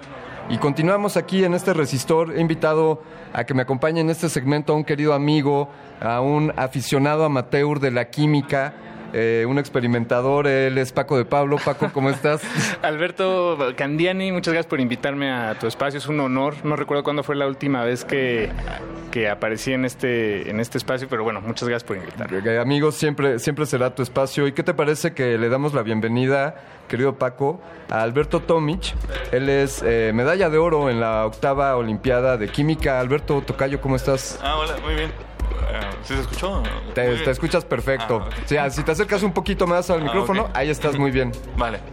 Pues felicidades Alberto por empecemos por ahí, medalla de oro en la octava Olimpiada de Química. Esta Olimpiada ¿qué- eh, ¿dónde se organiza? Eh, bueno, es aquí de la UNAM. Eh, fue, no me acuerdo bien cuál la organizó. Creo que eh, eran varios, era un órgano organizador, no me acuerdo cuál era el órgano ahorita en este momento, y eran en varias áreas, y en específico yo escogí la de química porque es el área que me llama más la, eh, me llama más la atención. Ok, ¿y cómo se ve una olimpiada de, de química? Tienes que despejar los átomos, este... No, Clases, tubos de ensayo. No, este, era en dos etapas. En la primera etapa era un examen este, teórico, en el cual nos preguntaban, pues, pues diversas preguntas, por ejemplo, la normalidad de una sustancia o el pH de una mezcla, cómo cambia y ciertas cuestiones. Y después de ello es, eh, funcionaba como filtro y luego seguía la segunda, la segunda fase, que es un, ex- este, un examen experimental, en el cual eran creo que fueron ocho pruebas, ocho experimentos diferentes en los cuales teníamos que hacer el experimento y decir por qué se daba. Oye, y antes, previo, previo al certamen, a- ya a- posteriormente a esa etapa eliminatoria, ¿ustedes los participantes ya tienen idea de cuáles serán los experimentos? ¿Son experimentos con los que ya estabas familiarizado o te agarraron en curva? No, los, los experimentos no, no nos dicen cuáles son, o sea, nos dicen los temas y nos dan una gran gama de temas y al final vamos al, a la prueba a ver cuáles de los temas es el que vamos a realizar en el experimento. ¿Cómo, ¿Qué tan fuertes estaban los competidores? Pues, La verdad yo creo que todos estábamos muy, muy preparados para eso, porque pues, en- por ejemplo en la parte en la que yo estaba, porque eran dos laboratorios, fue Sí. allá en la Facultad de Química, la fase final fue en la Facultad de Química y ahí nos hicieron, éramos varios y en, la, en los dos laboratorios acabamos en una hora, hora y media cuando el examen se planeaba que fuese para dos horas. Oye, Paco, eh, creo que estamos del mismo lado si digo que no sabemos mucho de química. Estamos del mismo lado. Y entonces quiero preguntarle a Alberto, eh, descríbenos uno de estos experimentos, alguno de estos ocho en los que participaste. Híjole, pues... El que más te yo haya gustado. Creo que...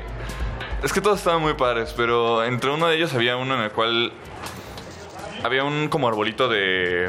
Pues un... eh, Como una espiral. Ajá, una espiral de... de, de cobre. Sí. El cual lo teníamos que sumergir en este...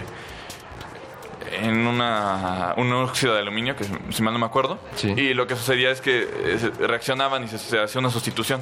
Y entonces se formaba, eh, se toma, toma un color de aluminio, un color muy bonito, el arbolito.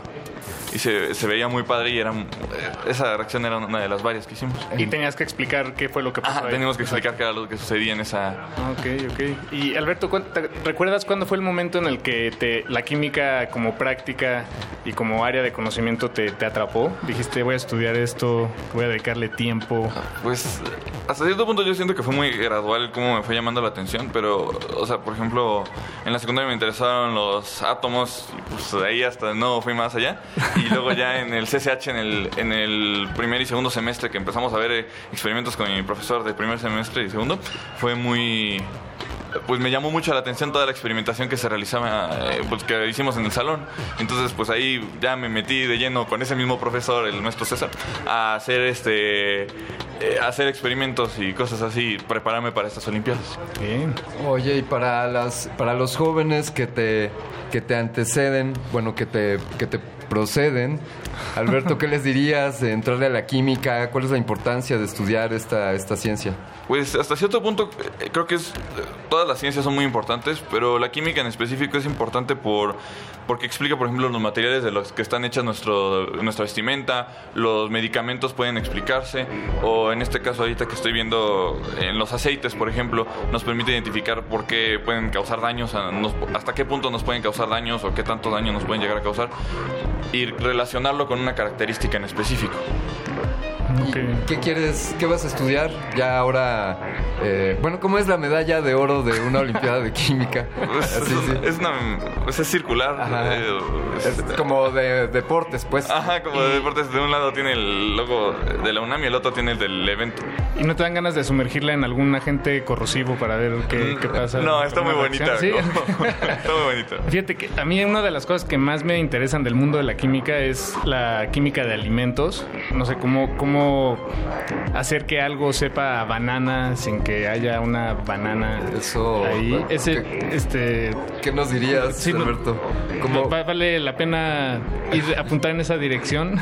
¿O a ti qué te interesa, Alberto? Pues en específico esa, esa área no, no, no, me, no me interesa mucho, entonces no sé mucho de esa área en O sea, específico. pero cuando te comes unos chetos no, no te preguntas. Sí, bueno, sé que, sé que tiene una. eh, pues tiene evidentemente un aromatizante, una sustancia que es este. ¿Cómo se llaman? Pues una sustancia cíclica la cual emite el olor y pues también tiene esta otra sustancia la cual tiene ese sabor, pero pues la verdad no me interesa tanto, no me llamó tanto la atención eso, sino más bien el, el efecto que, lo que me llama por ejemplo en los aceites es el efecto que tiene sobre nosotros o la característica en específico, cómo va cambiando por ejemplo cuando la cocinas, o sea, el aceite es... Ok, dicen que el aceite sobrecocinado se convierte en, en veneno. ¿Tú nos puedes asegurar este, este dato? Bueno, como tal no lo puedo asegurar, pero he visto, eh, bueno, hay una investigación de, no, no me acuerdo del año, el autor es Sow, el cual nos indica que en ratas genera cáncer. Tras, la, tras 32 horas de fritura genera cáncer el aceite al consumirse.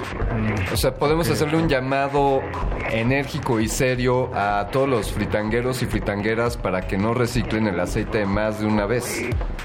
Bueno, en ese punto, de hecho, es lo que yo este, también estoy haciendo una investigación en y todo eso, pero es una, hasta ese punto es lo que me ha llamado la atención porque es lo que quiero saber, como hasta qué punto se parecen la sustancia a lo que pues, teníamos originalmente y hasta qué punto ya tiene la propiedad de 32 frituras en la cual decimos, no, eso ya no es sano. Entonces es lo que quiero yo pues, analizar. ¿Cuál, cuál- cuál es el futuro para, para Alberto Tomich en el mundo de la química? Pues la verdad ahí sí, yo creo que la verdad no tengo como una meta fija, pero la verdad me interesa mucho el área de química orgánica. Bien.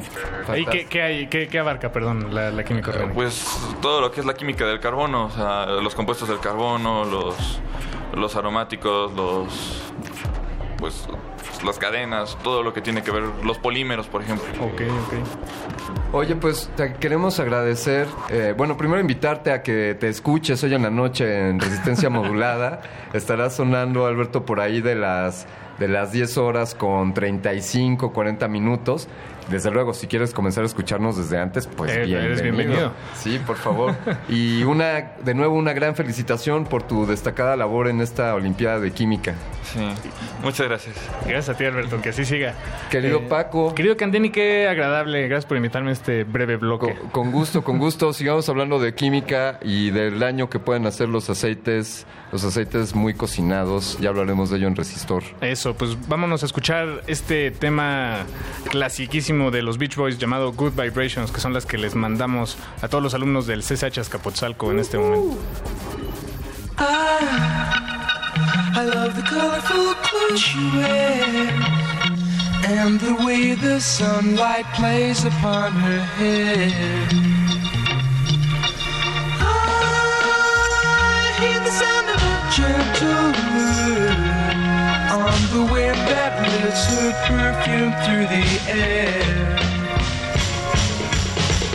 I'm picking up good vibrations.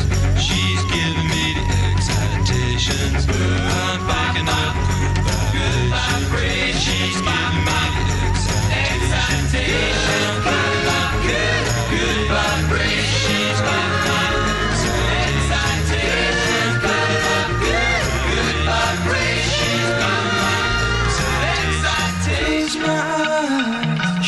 Somehow closer now. Softly smile, I know she must be kind.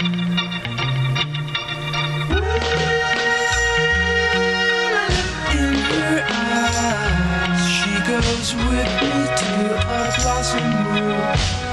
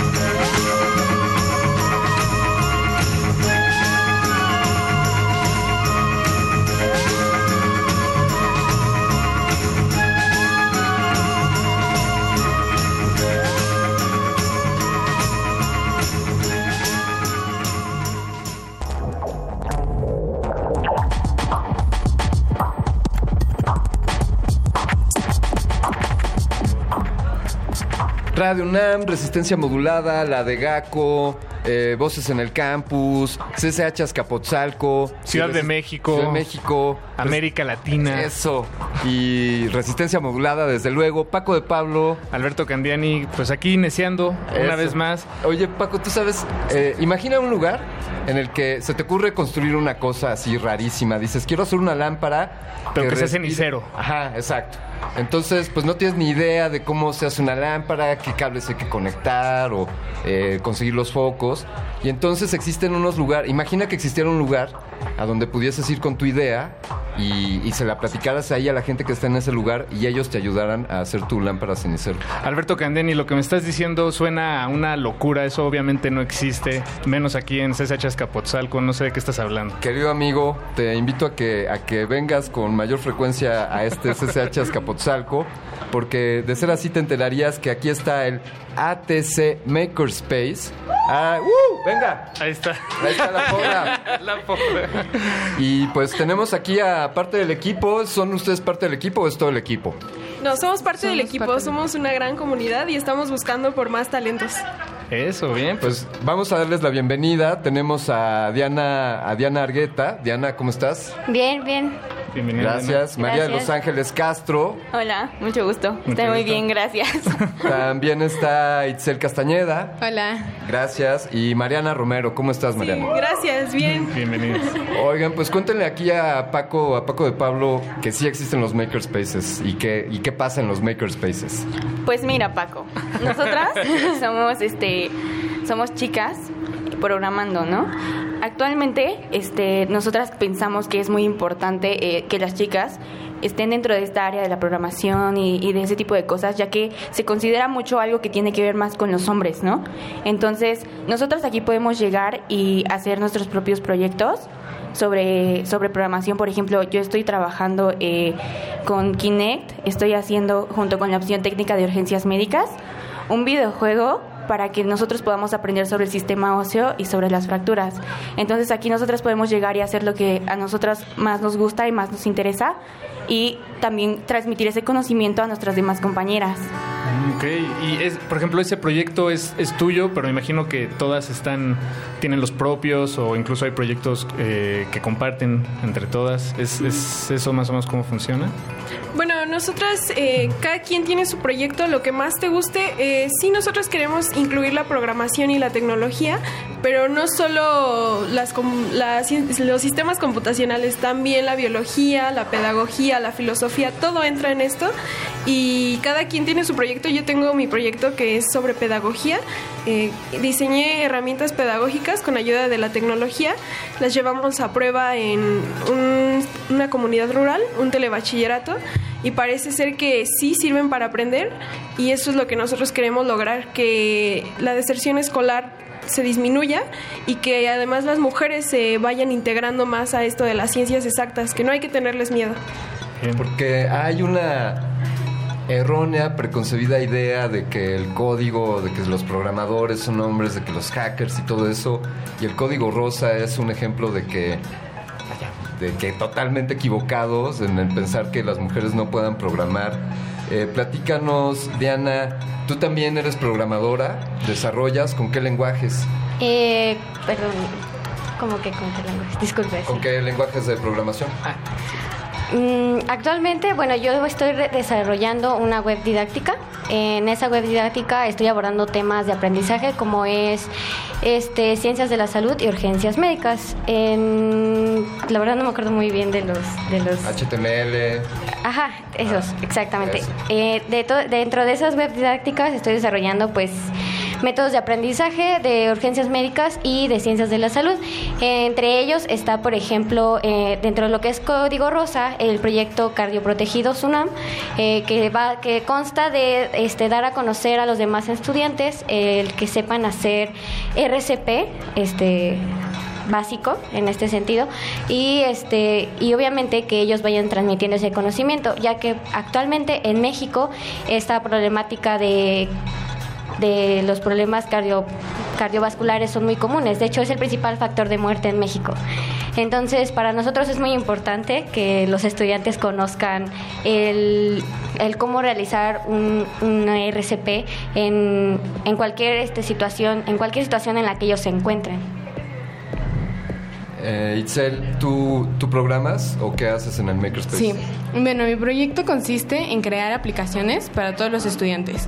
Por ejemplo, yo me encontraba en la situación de cuando estaba en segundo, eh, tenía química 2 y yo no le entendía para nada los grupos funcionales. Entonces, este, yo dije, pues ¿cómo lo voy a cómo voy a aprenderle?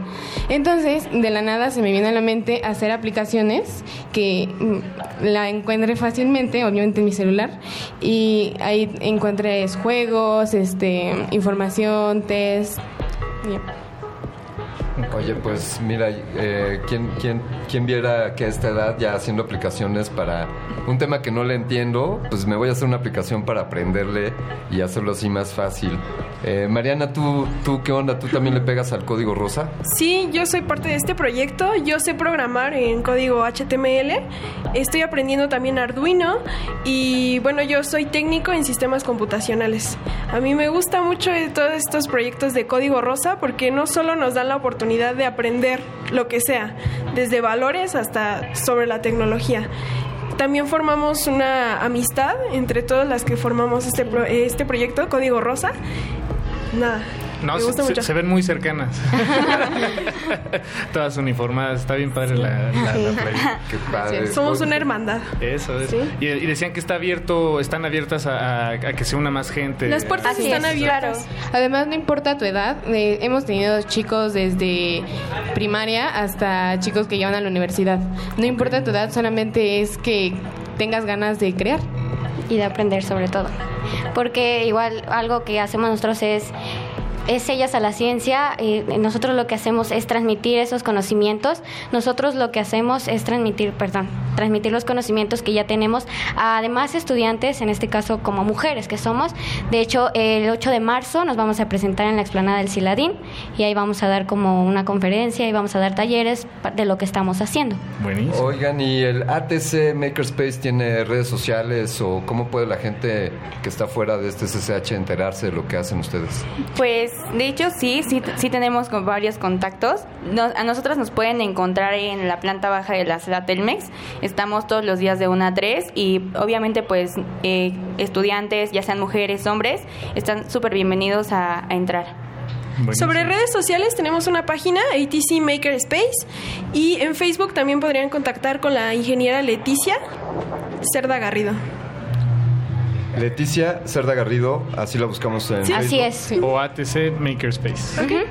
Oigan, pues una felicitación de nuevo, chicas. Que siga adelante el Código Rosa y, y los impulsando los Makerspaces, que son sin duda un gran proyecto. Muchas gracias a todas.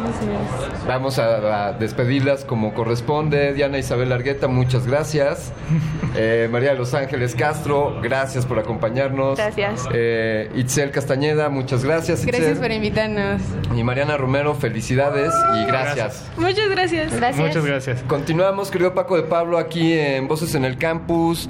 Eh, vamos. Ha llegado el momento del final de Resistor, ¿no? Querido Candiani. Sí, Eh. ¿Vamos a escuchar música? No, sí. Bueno, pues este resistor ha llegado a su fin esta, esta noche, esta tarde, noche. Eh, querido Paco de Pablo, gracias por acompañarnos. Alberto Candiani, gracias a ti. Y quédense, quédense aún, falta un buen cacho de resistencia modulada. Voces en el campus continúa aquí en el CC CCH Azcapotzalco. Yo soy Alberto Candiani y los escucho la próxima semana. Vamos a escuchar a René Moy. Papaya.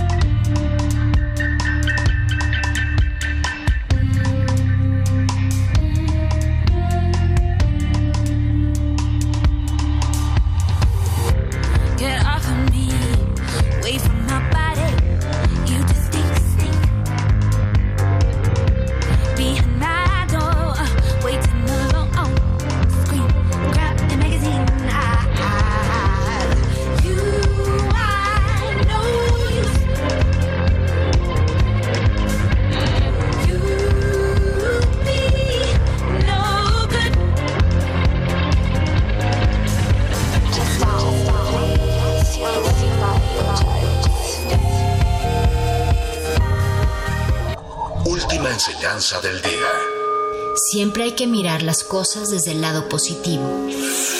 Si no lo hay, descarga la actualización. Descarga la actualización.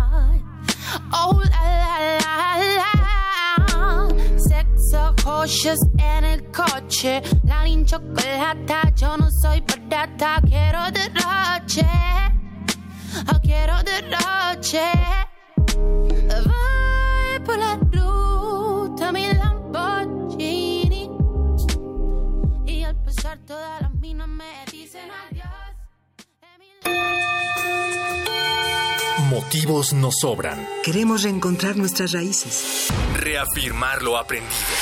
Terminar las materias. Salimos de la cabina y volvemos a la escuela. Voces en el Campus. Una transmisión especial de resistencia modulada desde distintos planteles de la UNAM. Que la de GACO y Radio UNAM traen para ti. Miércoles 27 de febrero. CCH Azcapotzalco.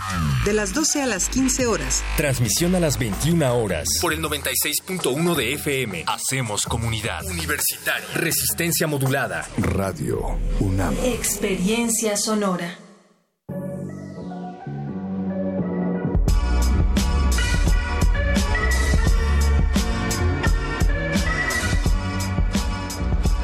Seguimos en esta transmisión especial de Voces en el Campus en vivo desde el CCH Azcapotzalco. Recuerden que estamos yendo a tu CCH porque si tú no te acercas a Radio UNAM, entonces Radio UNAM se acerca a ti. Este es el segundo CCH que llevamos en nuestra lista y el CCH Azcapotzalco nos ha abierto las puertas de una manera espectacular. Muchísimas, muchísimas gracias a todos y los instamos, los combinamos a que se acerquen aquí a la cabina de cristal de resistencia modulada para que pasen a saludarnos, para que pasen a pedirnos su canción favorita y se la dediquen a su profesor menos favorito. Ya nos pidieron por acá algo eh, a Mauri Guzmán le dedicó una canción a su novia vía Radio UNAM, ¿eh? Aprende algo, muchacho. Pero además de las complacencias que podemos tener aquí en Resistencia Modulada, les decíamos que estamos platicando con gente notable de este plantel y ya se encuentra con nosotros Natalie Belén Romero Ruiz. Hola Natalie. Hola, buenas tardes. Ingrid Jacqueline Romero Ruiz. Hola. Hola. Ustedes son hermanas. Sí. Ah, mira. María Fernanda García Pérez. ¿Qué onda? ¿Y tu hermana? No tengo. Ah, mira. Bueno, ellas pueden ser tus hermanas. Obvio. Sí. Y ellas son alumnas destacadas en educación física, concretamente en esgrima. Y nos están presumiendo su espada, Sable. que mide aproximadamente Sable. un metro. Un sable, se dice sable. Y espada. A ver, cuéntenos, por favor, ¿quién nos quiere empezar a decir cómo fue que se interesaron por el esgrima? Eh, bueno, este. Yo empecé en mi otra escuela. eh, ¿Qué otra escuela? El Instituto Tepeyac. Ok. Eh, empezamos en pentatlón moderno, que son cinco disciplinas. Es un deporte, cinco disciplinas. Eh, es natación, esgrima, equitación, tiro con pistola y carrera. Ok. Y desde ahí empezamos a competir en pentatlón moderno y también empezamos a competir en las eh, competencias individuales de esgrima. Y después de- desde ahí, eh, pues empezamos desde, yo empecé desde los 6 años y llevo 10 años en pentatlón y también compitiendo en esgrima. Y un día llegaste a tu casa y le dijiste a tu hermana, oye, ¿por qué no me acompañas al esgrima? Y tú dijiste, va, ¿o cómo estuvo? De hecho, bueno, nosotras practicábamos natación desde los tres años y ahí fue cuando conocimos el pentatlón moderno por una clase de natación. Entonces, eh, pues entramos juntas. Yo entré a los ocho, me parece. Entonces, pues llevamos un largo tiempo en esto y Ah, cuando larguísimo. sí y cuando conocimos esgrima. Eh, en pentatlón moderno se compite co- por espada, entonces pues nos fuimos a esgrima por espada igual. Y la verdad es que es un deporte muy padre que yo siento que nos deja nos ha dejado muchos valores como es disciplina y responsabilidad. Entonces, bueno, no sé, es muy padre. Claro, con un arma de ese calibre y tan destructiva, pues necesitas tener un alto grado de disciplina, ¿no? Sí. Eh, El micrófono es un arma que también lo requiere y yo sigo aprendiendo. María Fernanda, ¿tú cómo llegaste al esgrima? Ah, hace poquito tiempo, en realidad, como un año y medio. Y yo no practico lo mismo que ellas. Ellas practican espada, yo practico sable, que es, es un arma diferente en muchos sentidos. Am, para empezar, o sea, desde los puntos que valen, creo que en espada es todo el cuerpo.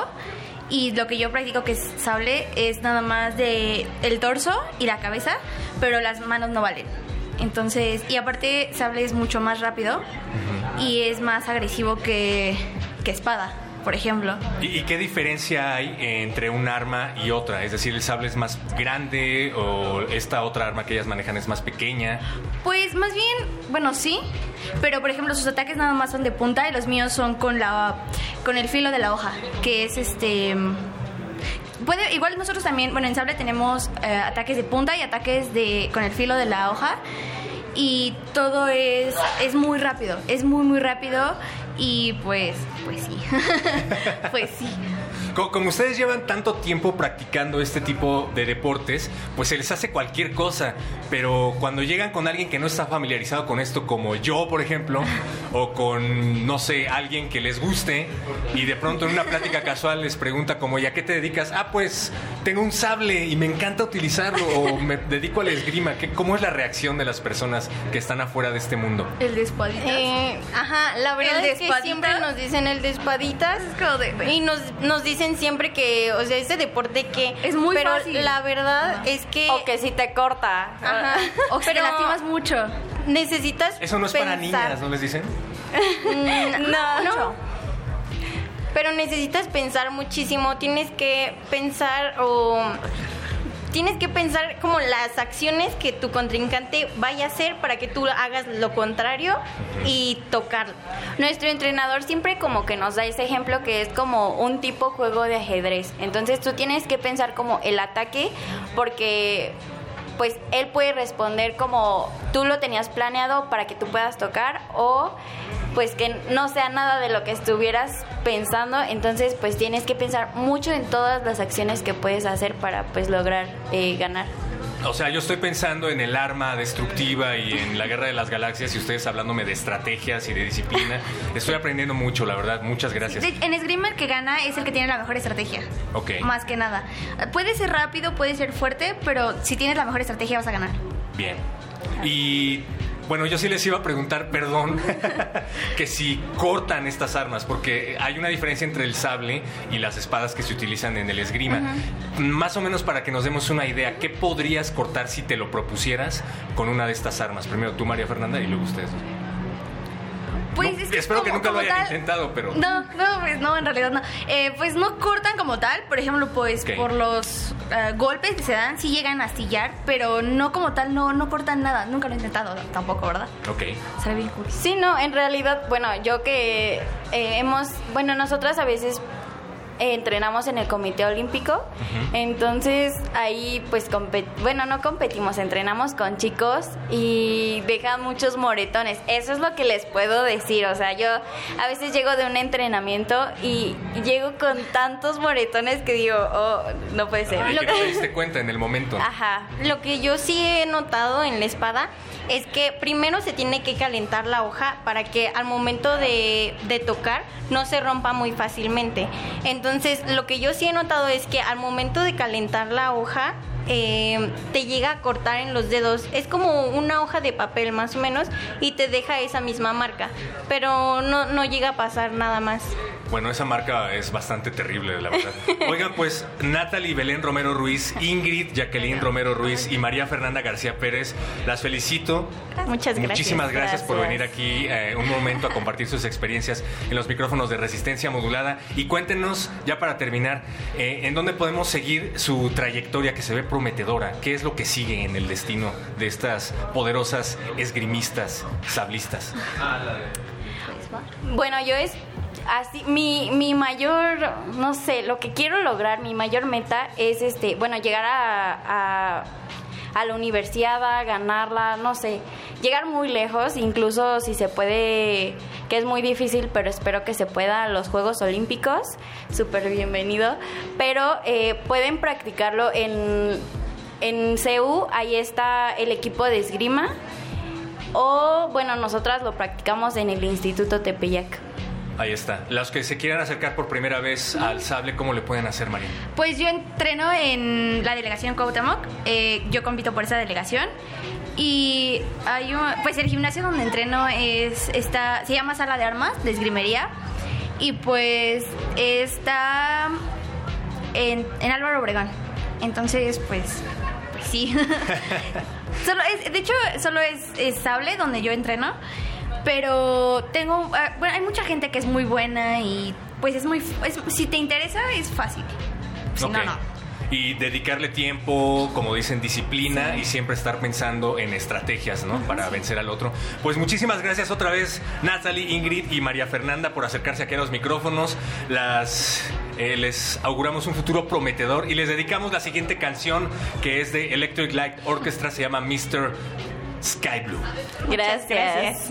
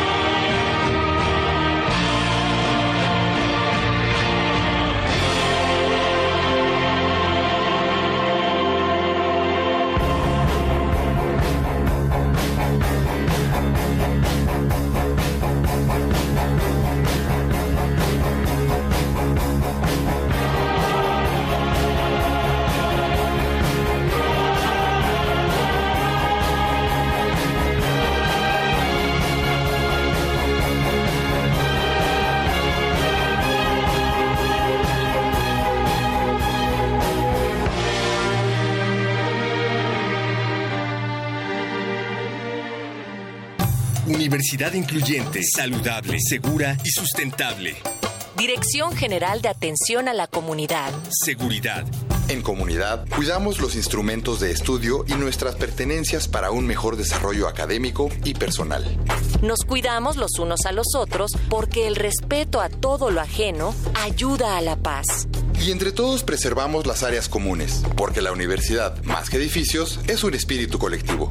La universidad es segura. Escucha, escuchas. Resistencia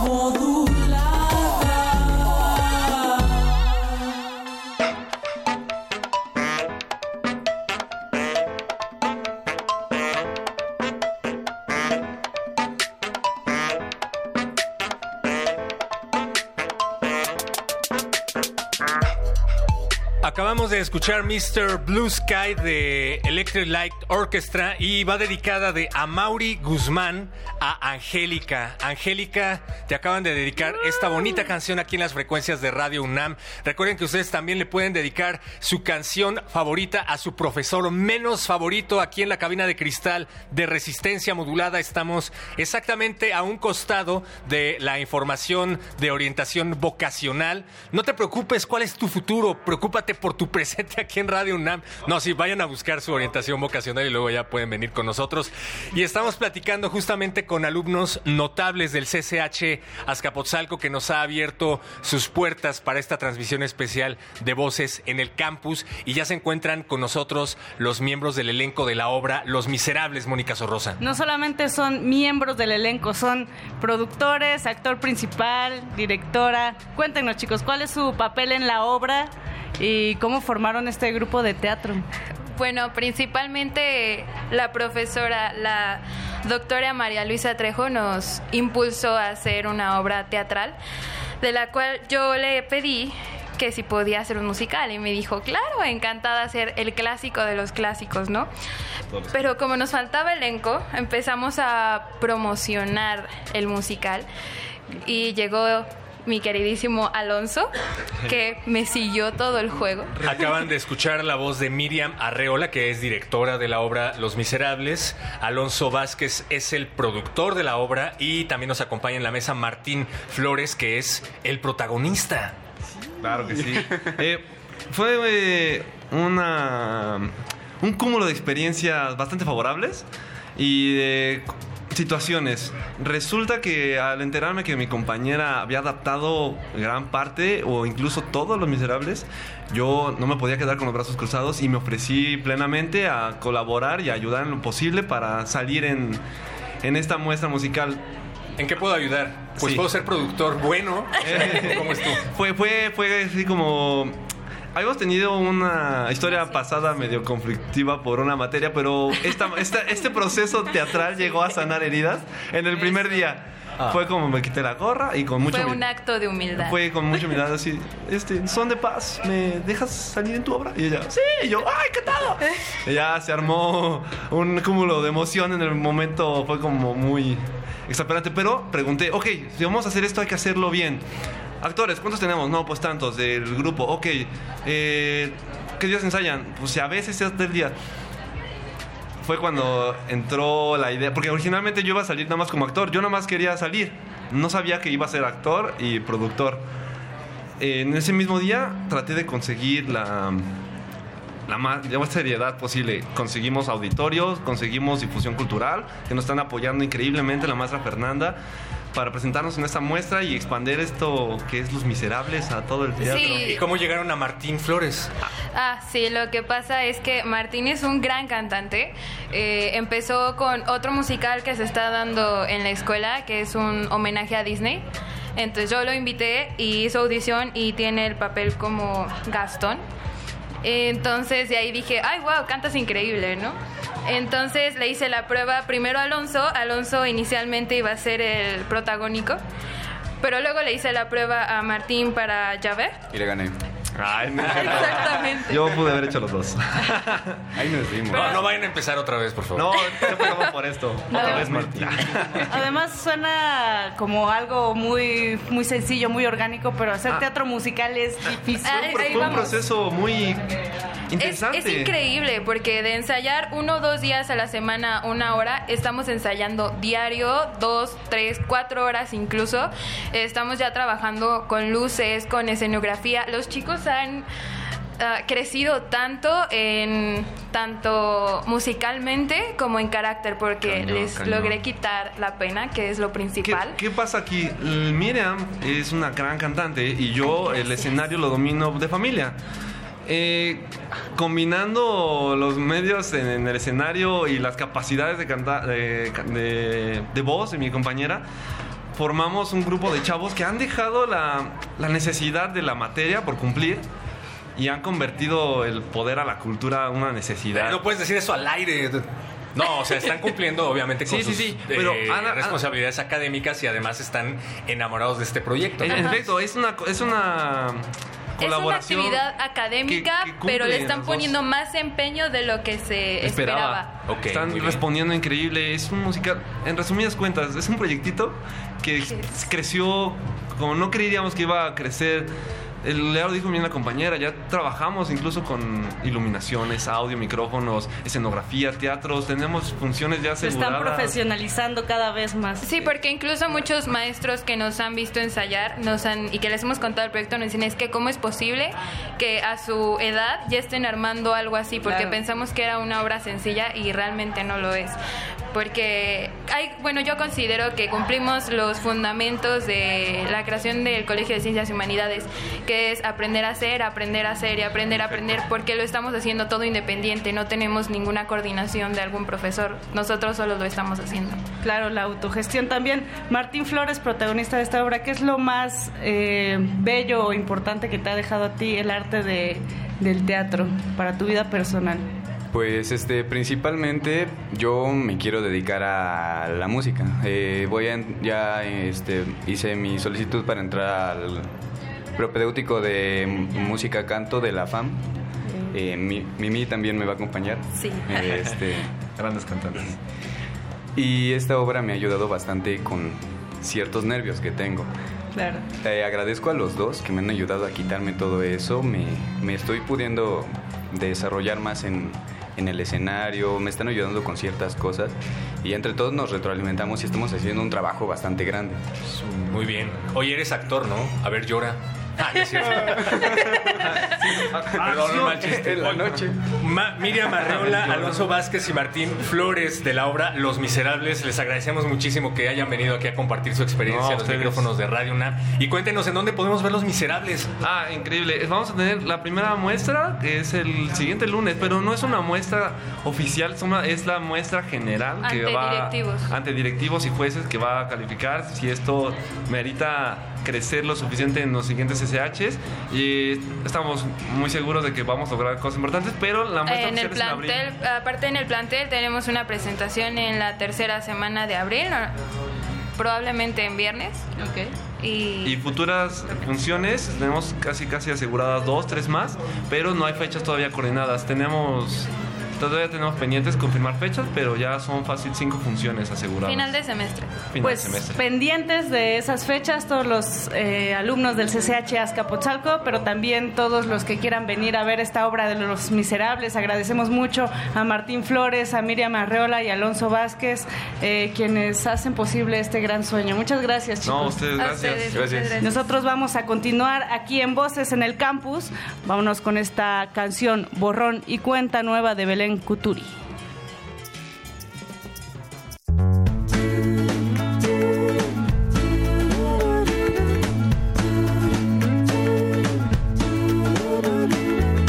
Tiro y tiro de la piola.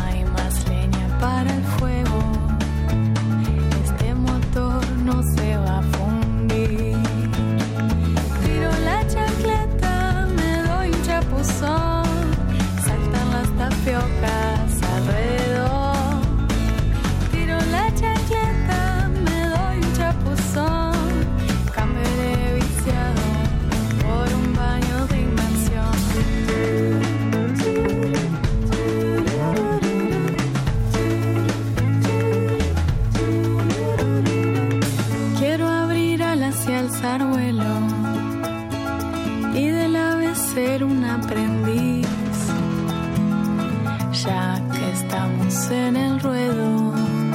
Esta ciudad resiste. Resistencia modulada.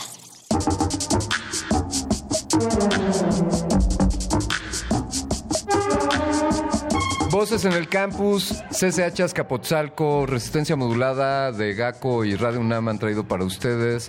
Querido perro muchacho, ¿qué tal se ha puesto esta tarde aquí calurosa en la explanada del CCH Azcapotzalco? ¿Cuántas personalidades? ¿Cuánto talento? Es un hervidero de calor, pero también de talento. Yo estoy sorprendido con los alumnos que han venido aquí a la cabina de cristal de resistencia modulada a compartirnos sus experiencias. Y también queremos agradecer a los que se han atrevido a pedirnos el espacio espacio porque lo merecen. Ya se encuentra con nosotros Fernanda Sales, Joaquín Morales y Alondra Almeida de la comunidad de debate estudiantil del CCH Azcapotzalco. Lo dije bien, díganme que sí. Sí. Sí.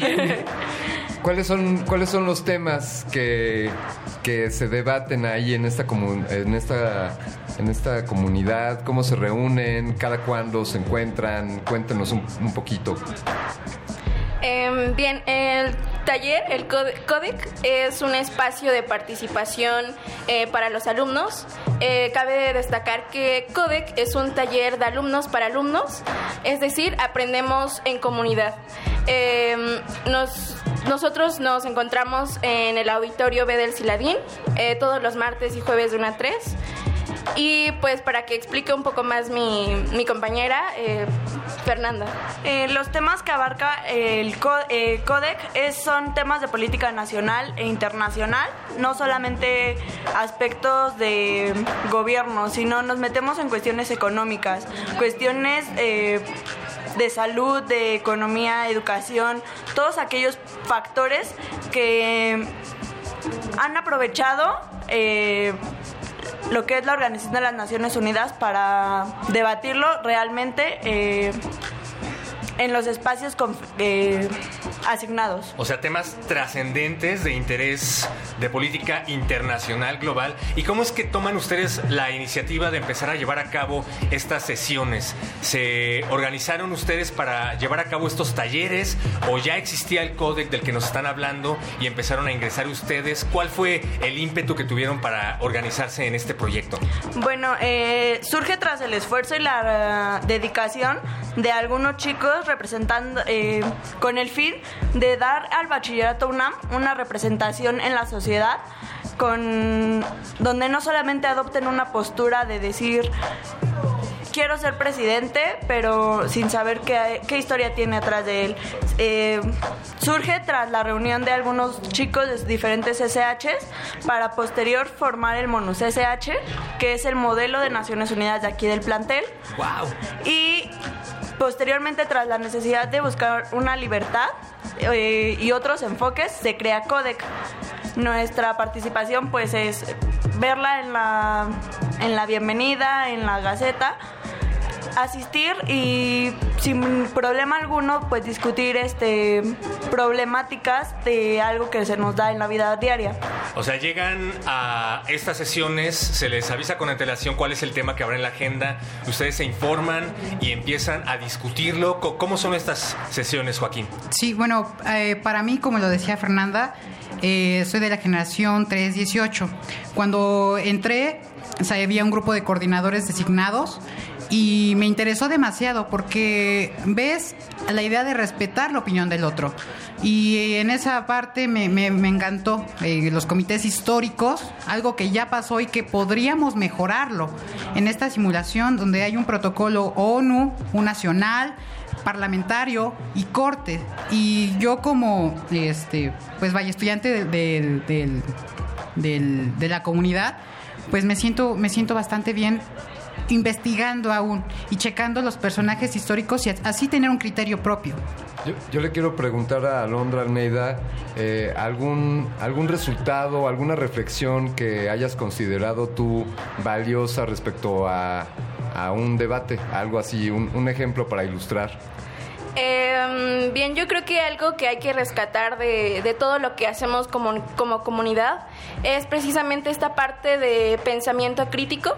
Eh, la carga histórica del CCH nos compromete como CCHeros a tener un pensamiento crítico en cualquier tema. Por un ejemplo, eh, recientemente estuvimos en IUSMUN, es el modelo de la Facultad de Derecho de la UNAM. Llevamos a la simulación el Tribunal Penal Internacional para Ruanda. Eh, fue un proyecto histórico, es decir, nos remontamos a 1994 con la- el gran genocidio lamentable eh, entre Tutsis en, precisamente en esta región de Ruanda, que es a veces algo que no nos enseñan en la escuela, pero que nosotros nos remontamos a estos precisamente para obtener un- una riqueza no solamente de conocimiento, sino de saber reflexionar eh, pues todos estos acontecimientos de coyuntura internacional que a hoy nos afectan como estudiantes. Muy bien. Eh, ya para terminar esta conversación, nos gustaría que nos dijeran dos cosas. ¿Cómo acercarnos a la comunidad de debate estudiantil en la que ustedes, de la que ustedes forman parte? Y otra, ¿cuántos años tienen? Bueno, yo tengo 17 y, y la idea es atreverse, perder ese miedo, hablar en público, porque el, el hecho de hablar en, en público nos podemos equivocar siempre, o sea, siempre nos equivocamos, pero de, de esas experiencias nosotros podemos aprender. Ya ves, Candemo. Como, como tú, perro. ¿Qué te digo? ¿Cuántos años tienen eh, por acá, Fernanda, Alondra? Eh, yo tengo 18 años y dentro de la comunidad llevo 3 años. Mi, primer año de CCH fue prácticamente codec. Eh, y así como lo menciona Joaquín, eh, el taller trabaja con todos esos aspectos. Trabajamos con los nervios, con la postura ante un público, con el famoso pánico escénico. Y si bien algo que no se va a poder erradicar nunca, pero que se controla para estar dentro, eh, parado frente a un público de la mejor manera posible. ¿Y cómo podemos acercarnos, Alondra? ¿Cómo puede informarse la gente o los, los alumnos del CCH respecto a este códec? Eh, bien, como lo mencioné, eh, Codec es un taller de alumnos para alumnos. Eh, nosotros tenemos una página en Facebook que es Codec Azcapotzalco. Y pues mediante esta es donde public- publicamos algunos eventos a los que asistimos, modelos. Eh, de igual modo hemos colocado algunos carteles pues que hacen eh, alusión a nuestras sesiones. Como bien lo he dicho, nosotros estamos en el auditorio B del Ciladín de 1 a 3 pm, martes y jueves. Ahí está Fernanda Sales, Joaquín Morales y Alondra Almeida de la comunidad de debate estudiantil CCH Azcapotzalco. Muchísimas gracias por venir aquí a debatir con nosotros y darnos una clase de dicción ante el micrófono, Alberto Candiani. Bienvenidas a esas clases y de nuevo una felicitación amigos, que siga el, de- el debate, el respeto a la opinión del otro y sobre todo la, el derecho a expresarnos. Vamos con música. Esto es Seven Years de Lucas Graham y fue una dedicatoria para Víctor Hugo que se encuentra en Canadá.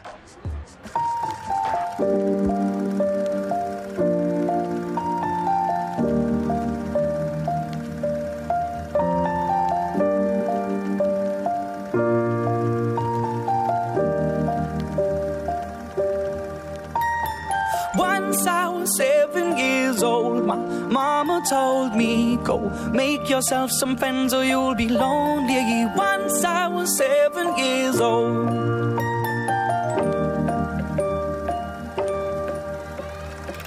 It was a big, big world, but we thought we were bigger. Pushing each other to the limits, we were learning quicker. By 11, smoking herb and drinking burning liquor. Never rich, so we were out to make that steady figure. Once I was 11 years old, my daddy told me, Go get yourself some friends or you'll be lonely. Once I was seven years old.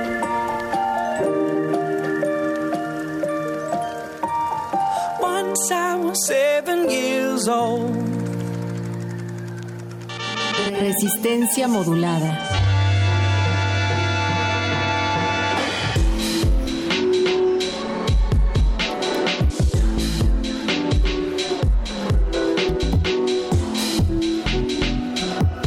Escuchamos una de las complacencias que nos han hecho llegar aquí a la cabina de cristal de resistencia modulada, que hoy se encuentra en la explanada del CCH Azcapotzalco. Esto se llama Voces en el Campus y se trata básicamente de que si tú no vas a Radio UNAM, Radio UNAM va hacia ti. Es la segunda transmisión que hacemos desde un CCH. Gracias a CCH Azcapotzalco por abrirnos sus puertas y espérenos en otras sedes de CCH, de FES y de Prepa Alberto Candiani. Así es. próximamente. Así es, perro muchacho, como Resistencia Modulada, Radio UNAM y la de GACO se han unido para este esfuerzo. Y continuamos así, aquí en Azcapotzalco, donde vemos en esta alegre, animada explanada Eh. que hay aquí muy cerca unas, unas carpas, hay unos, unas mesas de atención, de que se está acercando mucha gente, al igual que a esta cabina, y sabemos que está ahí la Defensoría de los Derechos Universitarios, Perro Muchacho, que como bien sabes es un órgano de carácter independiente que tiene la finalidad de recibir las reclamaciones individuales de los estudiantes y de los miembros de los estudiantes y del personal académico de la Universidad Nacional Autónoma de México. O sea que me puedo acercar a la Defensoría de los Derechos Universitarios para denunciarte eh, por algún tipo de falta a la comunidad estudiantil, Alberto Candiani. Pues mira, creo que los adecuados para responder tu pregunta, querido perro muchacho, son Jessica Sánchez y Adolfo Rosaliano, quienes están aquí en esta cabina para platicarnos sobre esta Defensoría de los Derechos Universitarios. Bienvenidos. Gracias, hola, ¿qué tal? Hola, hola. Cuéntenos, por favor, de qué se trata esta Defensoría de los Derechos Universitarios y en dónde tiene su sede. Bueno, esta defensoría se creó en 1985. Tenemos nuestra sede en Ciudad Universitaria y recibimos quejas o proporcionamos orientaciones a los miembros de la comunidad universitaria, alumnos y personal académico, principalmente. ¿Qué tipo de quejas han recibido? Por ejemplo, puedo decir, Alberto Candiani se acaba de tomar todo el café que había aquí en la cabina de Radio UNAM. Bueno, estas quejas son relacionadas a los derechos que están establecidos en la legislación universitaria. Ah. Principalmente van muchos alumnos a decirnos que no les han cambiado su calificación o que no los dejan presentar exámenes, entonces así les están vulnerando su derecho. Así que puedo tomarme todo el café, querido perro muchacho. Ya veo estoy en que mi sí. derecho. Eh, por favor, Adolfo, ¿qué tipo, cómo, cómo funciona estas ventanillas de atención o estas escuchas? ¿Cómo se pueden acercar los estudiantes para, para manifestar sus inconformidades?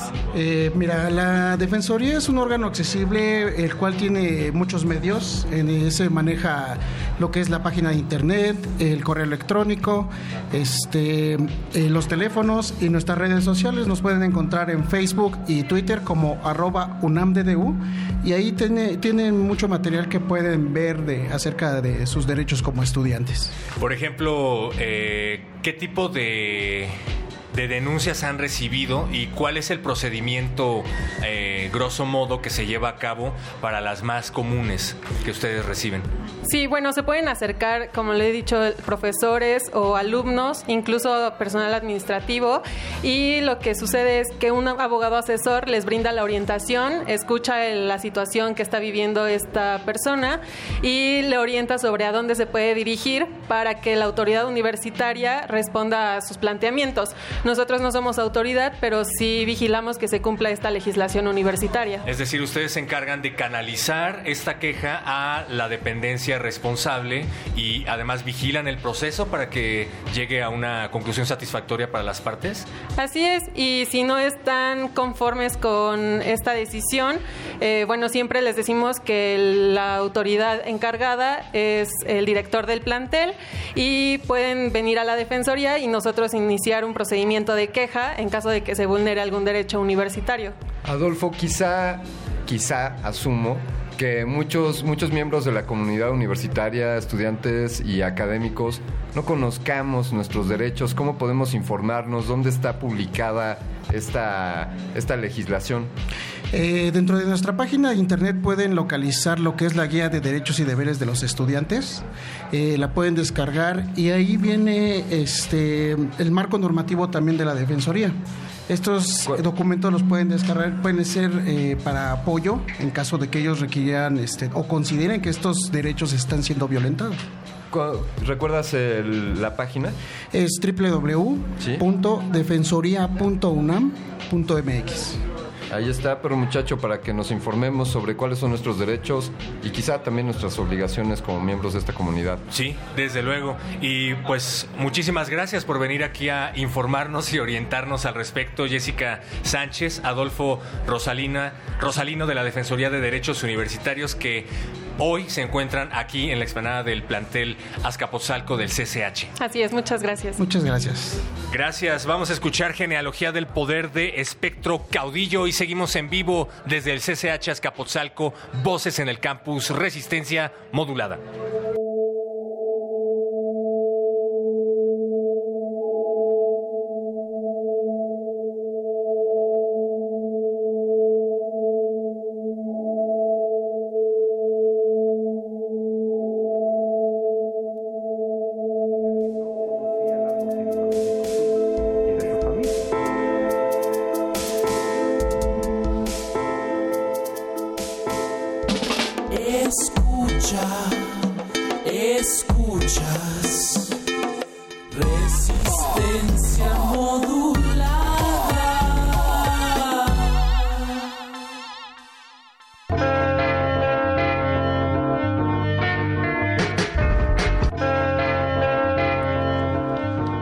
Acerca peligrosamente el final de esta peligrosa emisión de Voces en el Campus aquí en CCH Azcapotzalco. Mónica Sorrosa, una vez más nos encontramos aquí apareciendo en las frecuencias. Así es, Paquito de Pablo, pero sobre todo para hablar de cosas que no son tan peligrosas, pero sí están muy estigmatizadas, que son las drogas. Vamos a hablar con Eric Bernal de Brigada Política de Drogas y con Montserrat Angulo y Héctor Meneses de Reverdecer Colectivo.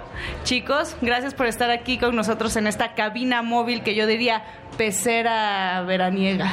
Totalmente. Sí, está muy caliente aquí, pues Sí. bienvenidos. Muchísimas gracias. por la invitación. Sí. Cuéntenos Pues, un sí. poco del objetivo y qué son estas dos aso- asociaciones, Reverdecer Colectivo y Brigada Política de Drogas. Bueno, Reverdecer Colectivo pues es una organización de la sociedad civil que busca transformar las políticas eh, de drogas actuales en México. Tiene pues varias eh, líneas de acción.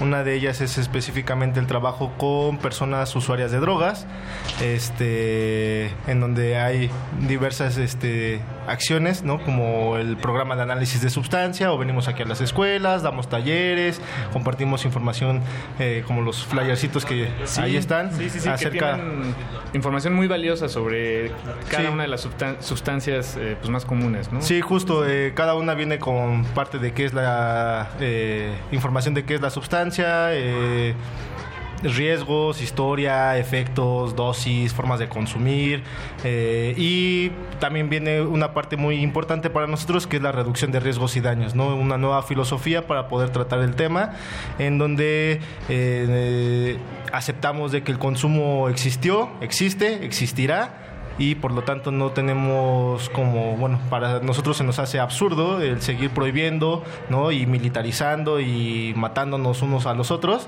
Este, entonces es mejor eh, reducir los riesgos asociados al consumo de drogas, ¿no? Cre- creando conciencia y, y, eh, pues, generando información que, que, que está a la mano, ¿no? Sí, en justo. este caso, pues aquí en su propia escuela, en CCH Escapotzalco. Eh, Montserrat, ¿en qué otros lugares eh, tra- eh, podemos encontrarlos, por ejemplo? Pues justo otra de las líneas de acción de Reverdecer Colectivo es el acompañamiento a familiares de desaparecidos. Justo con desde la aplicación de la guerra contra el narcotráfico, pues se ha intensificado la ola de violencia y ha afectado a nuestro país de bueno, de diferentes maneras, ¿no? Entre ellas el fenómeno de la desaparición pues ha estado muy presente y justo acompañar a los familiares de desaparecidos en sus procesos, apoyar en la organización también de la Cuarta Brigada Nacional de Búsqueda de Personas Desaparecidas que fue en Guerrero, pues es también abonar ¿no? a la construcción de paz desde la reconstrucción del tejido social de estos lugares que están tan dañados por la violencia como Guerrero y los diferentes municipios y pues también justo no acompañar a los familiares en la búsqueda y que están dañados por la violencia también por políticas eh, por ahí intencionadas y encaminadas a la guerra y no a la resolución de conflictos. Eh, Eric Bernal, ¿por qué es importante, más importante estar informados que estigmatizar, criminalizar y señalar a los consumidores de drogas? Bueno, me parece que como dijo Héctor, eh, el uso de sustancias ha existido y va a seguir existiendo y partimos de una realidad que es que el consumo de sustancias cada vez se incrementa, así como la edad de las personas que las usan cada vez es más baja, ¿no? Eh, 10 años, 9 años, va, para abajo. Eh, también trabajamos con la Brigada Política de Drogas, que es eh, un programa del Instituto de la Juventud. En general es lo que comentó Héctor y, y Monse, son talleres, son pláticas, acompañamiento a las personas usuarias de drogas y a las que se consideran no usuarias de drogas también. Y eh, principalmente sensibilizar, concientizar a las personas y a nosotros mismos, pues, sobre una realidad que nos, que nos acontece, ¿no? Y, y que el consumo de sustancias o el consumo de drogas, que a veces se oye así tan raro y tan... Aquí en la, aquí en la misma escuela preguntamos, ¿eres usuario de drogas? Y mucha gente dice, no, yo, yo no soy usuario, nunca he usado drogas, ¿no? Pero tenemos el flyer, por ejemplo, del azúcar, del cacao, de que el azúcar azúcar es una de las drogas que más mata, obesidad, diabetes infantil, por ejemplo. Saludos y a muchas mis veces, dos caries. y muchas veces ni se considera como, como tal. Cafeína. Chicos, ¿en dónde podemos eh, conocer más de Reverdecer Colectivo y Brigada Política de Drogas? Dennos sus redes, por favor. Eh, sí, en Facebook nos pueden encontrar como Reverdecer Colectivo. Este, nuestro correo es reverdecer, eh, reverdecercolectivo arroba gmail.com. Y En Facebook igual, Brigada Política de Drogas y... Mm. cuarta- No, no, bueno, aquí, aquí en, en los flyers en Ah, estos que estamos bueno, hablando justo viene como- un sitio, el universo de las drogas.org. Sí. Eh, bueno, esto ya es, me imagino, otra institución. Ahí podrán pero- encontrar más de 50 sustancias diferentes, eh, muchas de las que no tenemos impresas, por ejemplo, y viene lo mismo, efectos, historia de la sustancia eh, y tips y recomendaciones de reducción de riesgos y daños. Eso. Pues muchachos eh, y muchachas, infórmense antes de, de- de dar Ese pues, gran eh, salto. ese gran salto. Mejor infórmense, acérquense aquí a cualquiera de, ya, ya sea Reverdecer Colectivo o la Brigada Política de Drogas. Eh, a nosotros nos consta que son eh, organizaciones y personas muy abiertas y susceptibles a, a recibirlos. Entonces, pues muchas gracias por acompañarnos aquí en Voces en el Campus. En Gracias por la invitación. Gracias a ustedes. gracias. Gracias, gracias. Y vámonos con una petición, Paquito de Pablo. Así es, esta nos la pide Daniel Servín, un radioescucha de, de este programa, eh, pues desde hace mucho tiempo, ahí siempre nos está escribiendo en Twitter, saludos Daniel, esta canción eh, se llama My Sweetest Lord de George Harrison. Y va dedicada a AMLO, de Señor Daniel Servín para AMLO.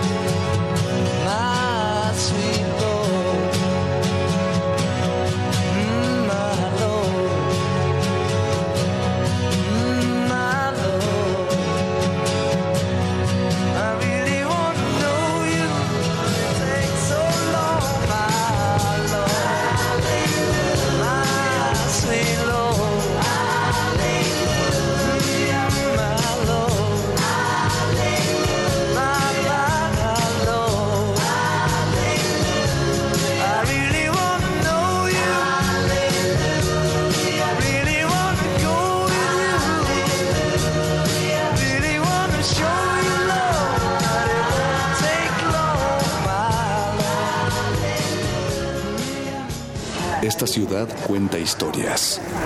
Esta ciudad resiste. Resistencia modulada.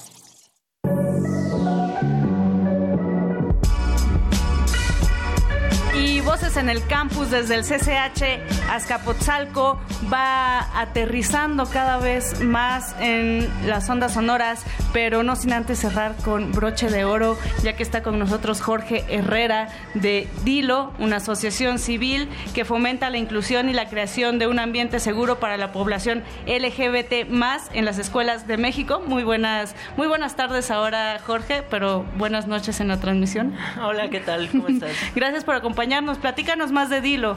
Cuéntanos cómo eh, trabajan ustedes con los planteles educativos, sobre todo. Bueno, somos una organización de la sociedad civil. Como ya dijiste, fomentamos políticas incluyentes para la comunidad LGBT en escuelas de varios niveles educativos. Eso va desde primarias hasta universidades.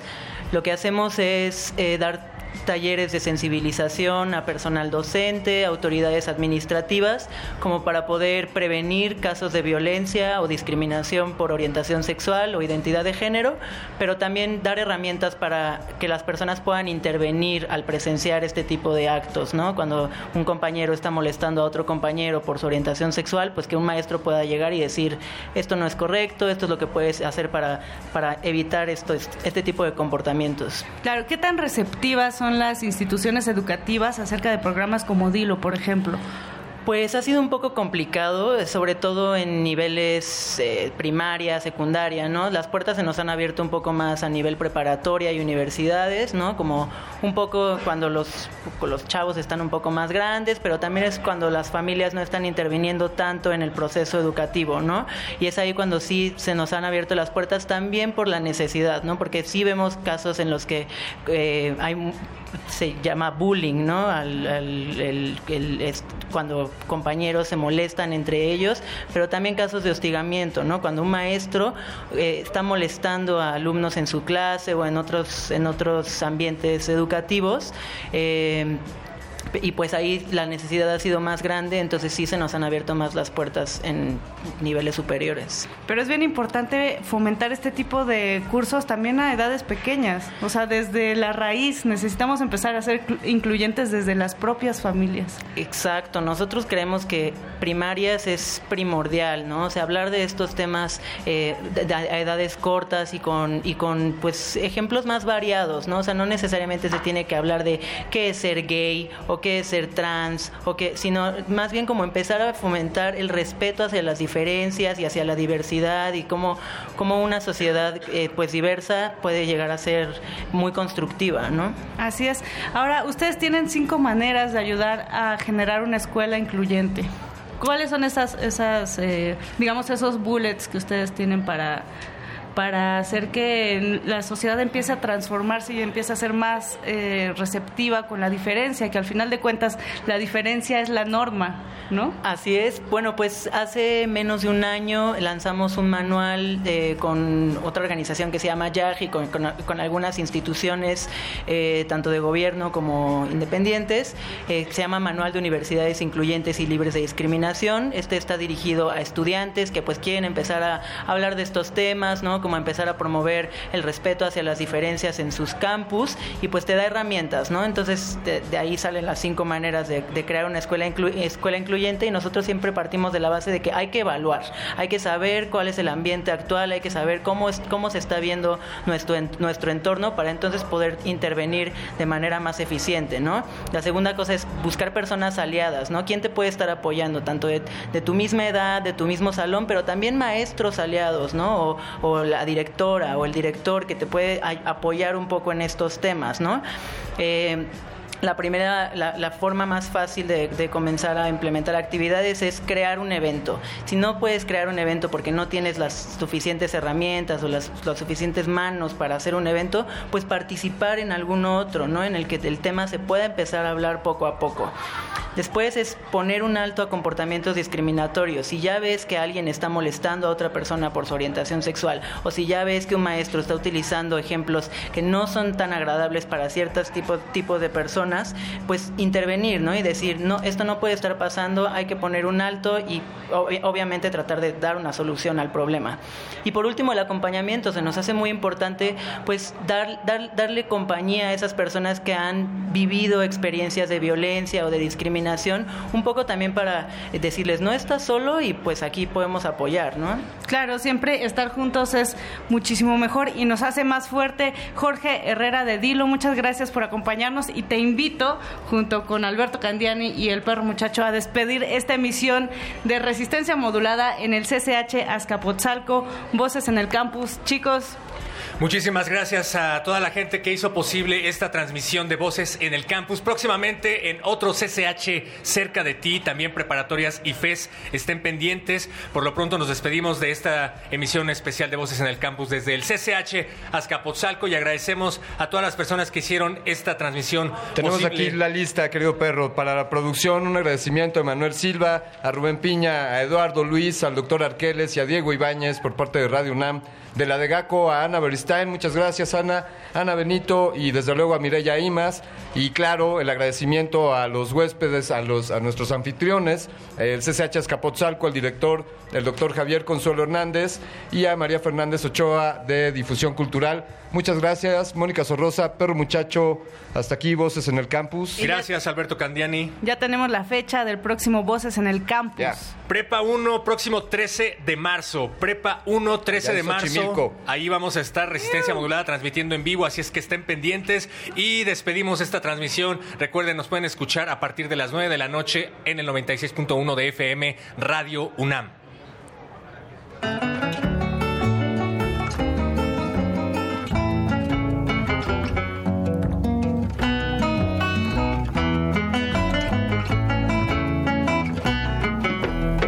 Manos postizas, manos borrachas de tiner saludan con paz de un credo.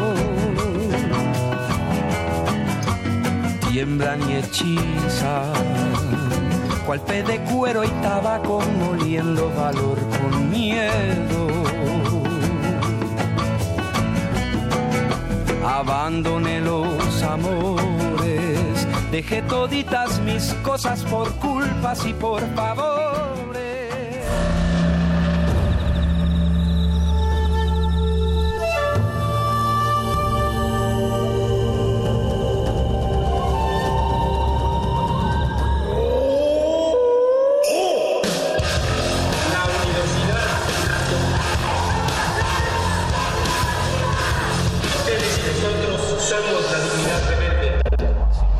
Resistencia Modulada es una coproducción de Radio UNAM y El Universo.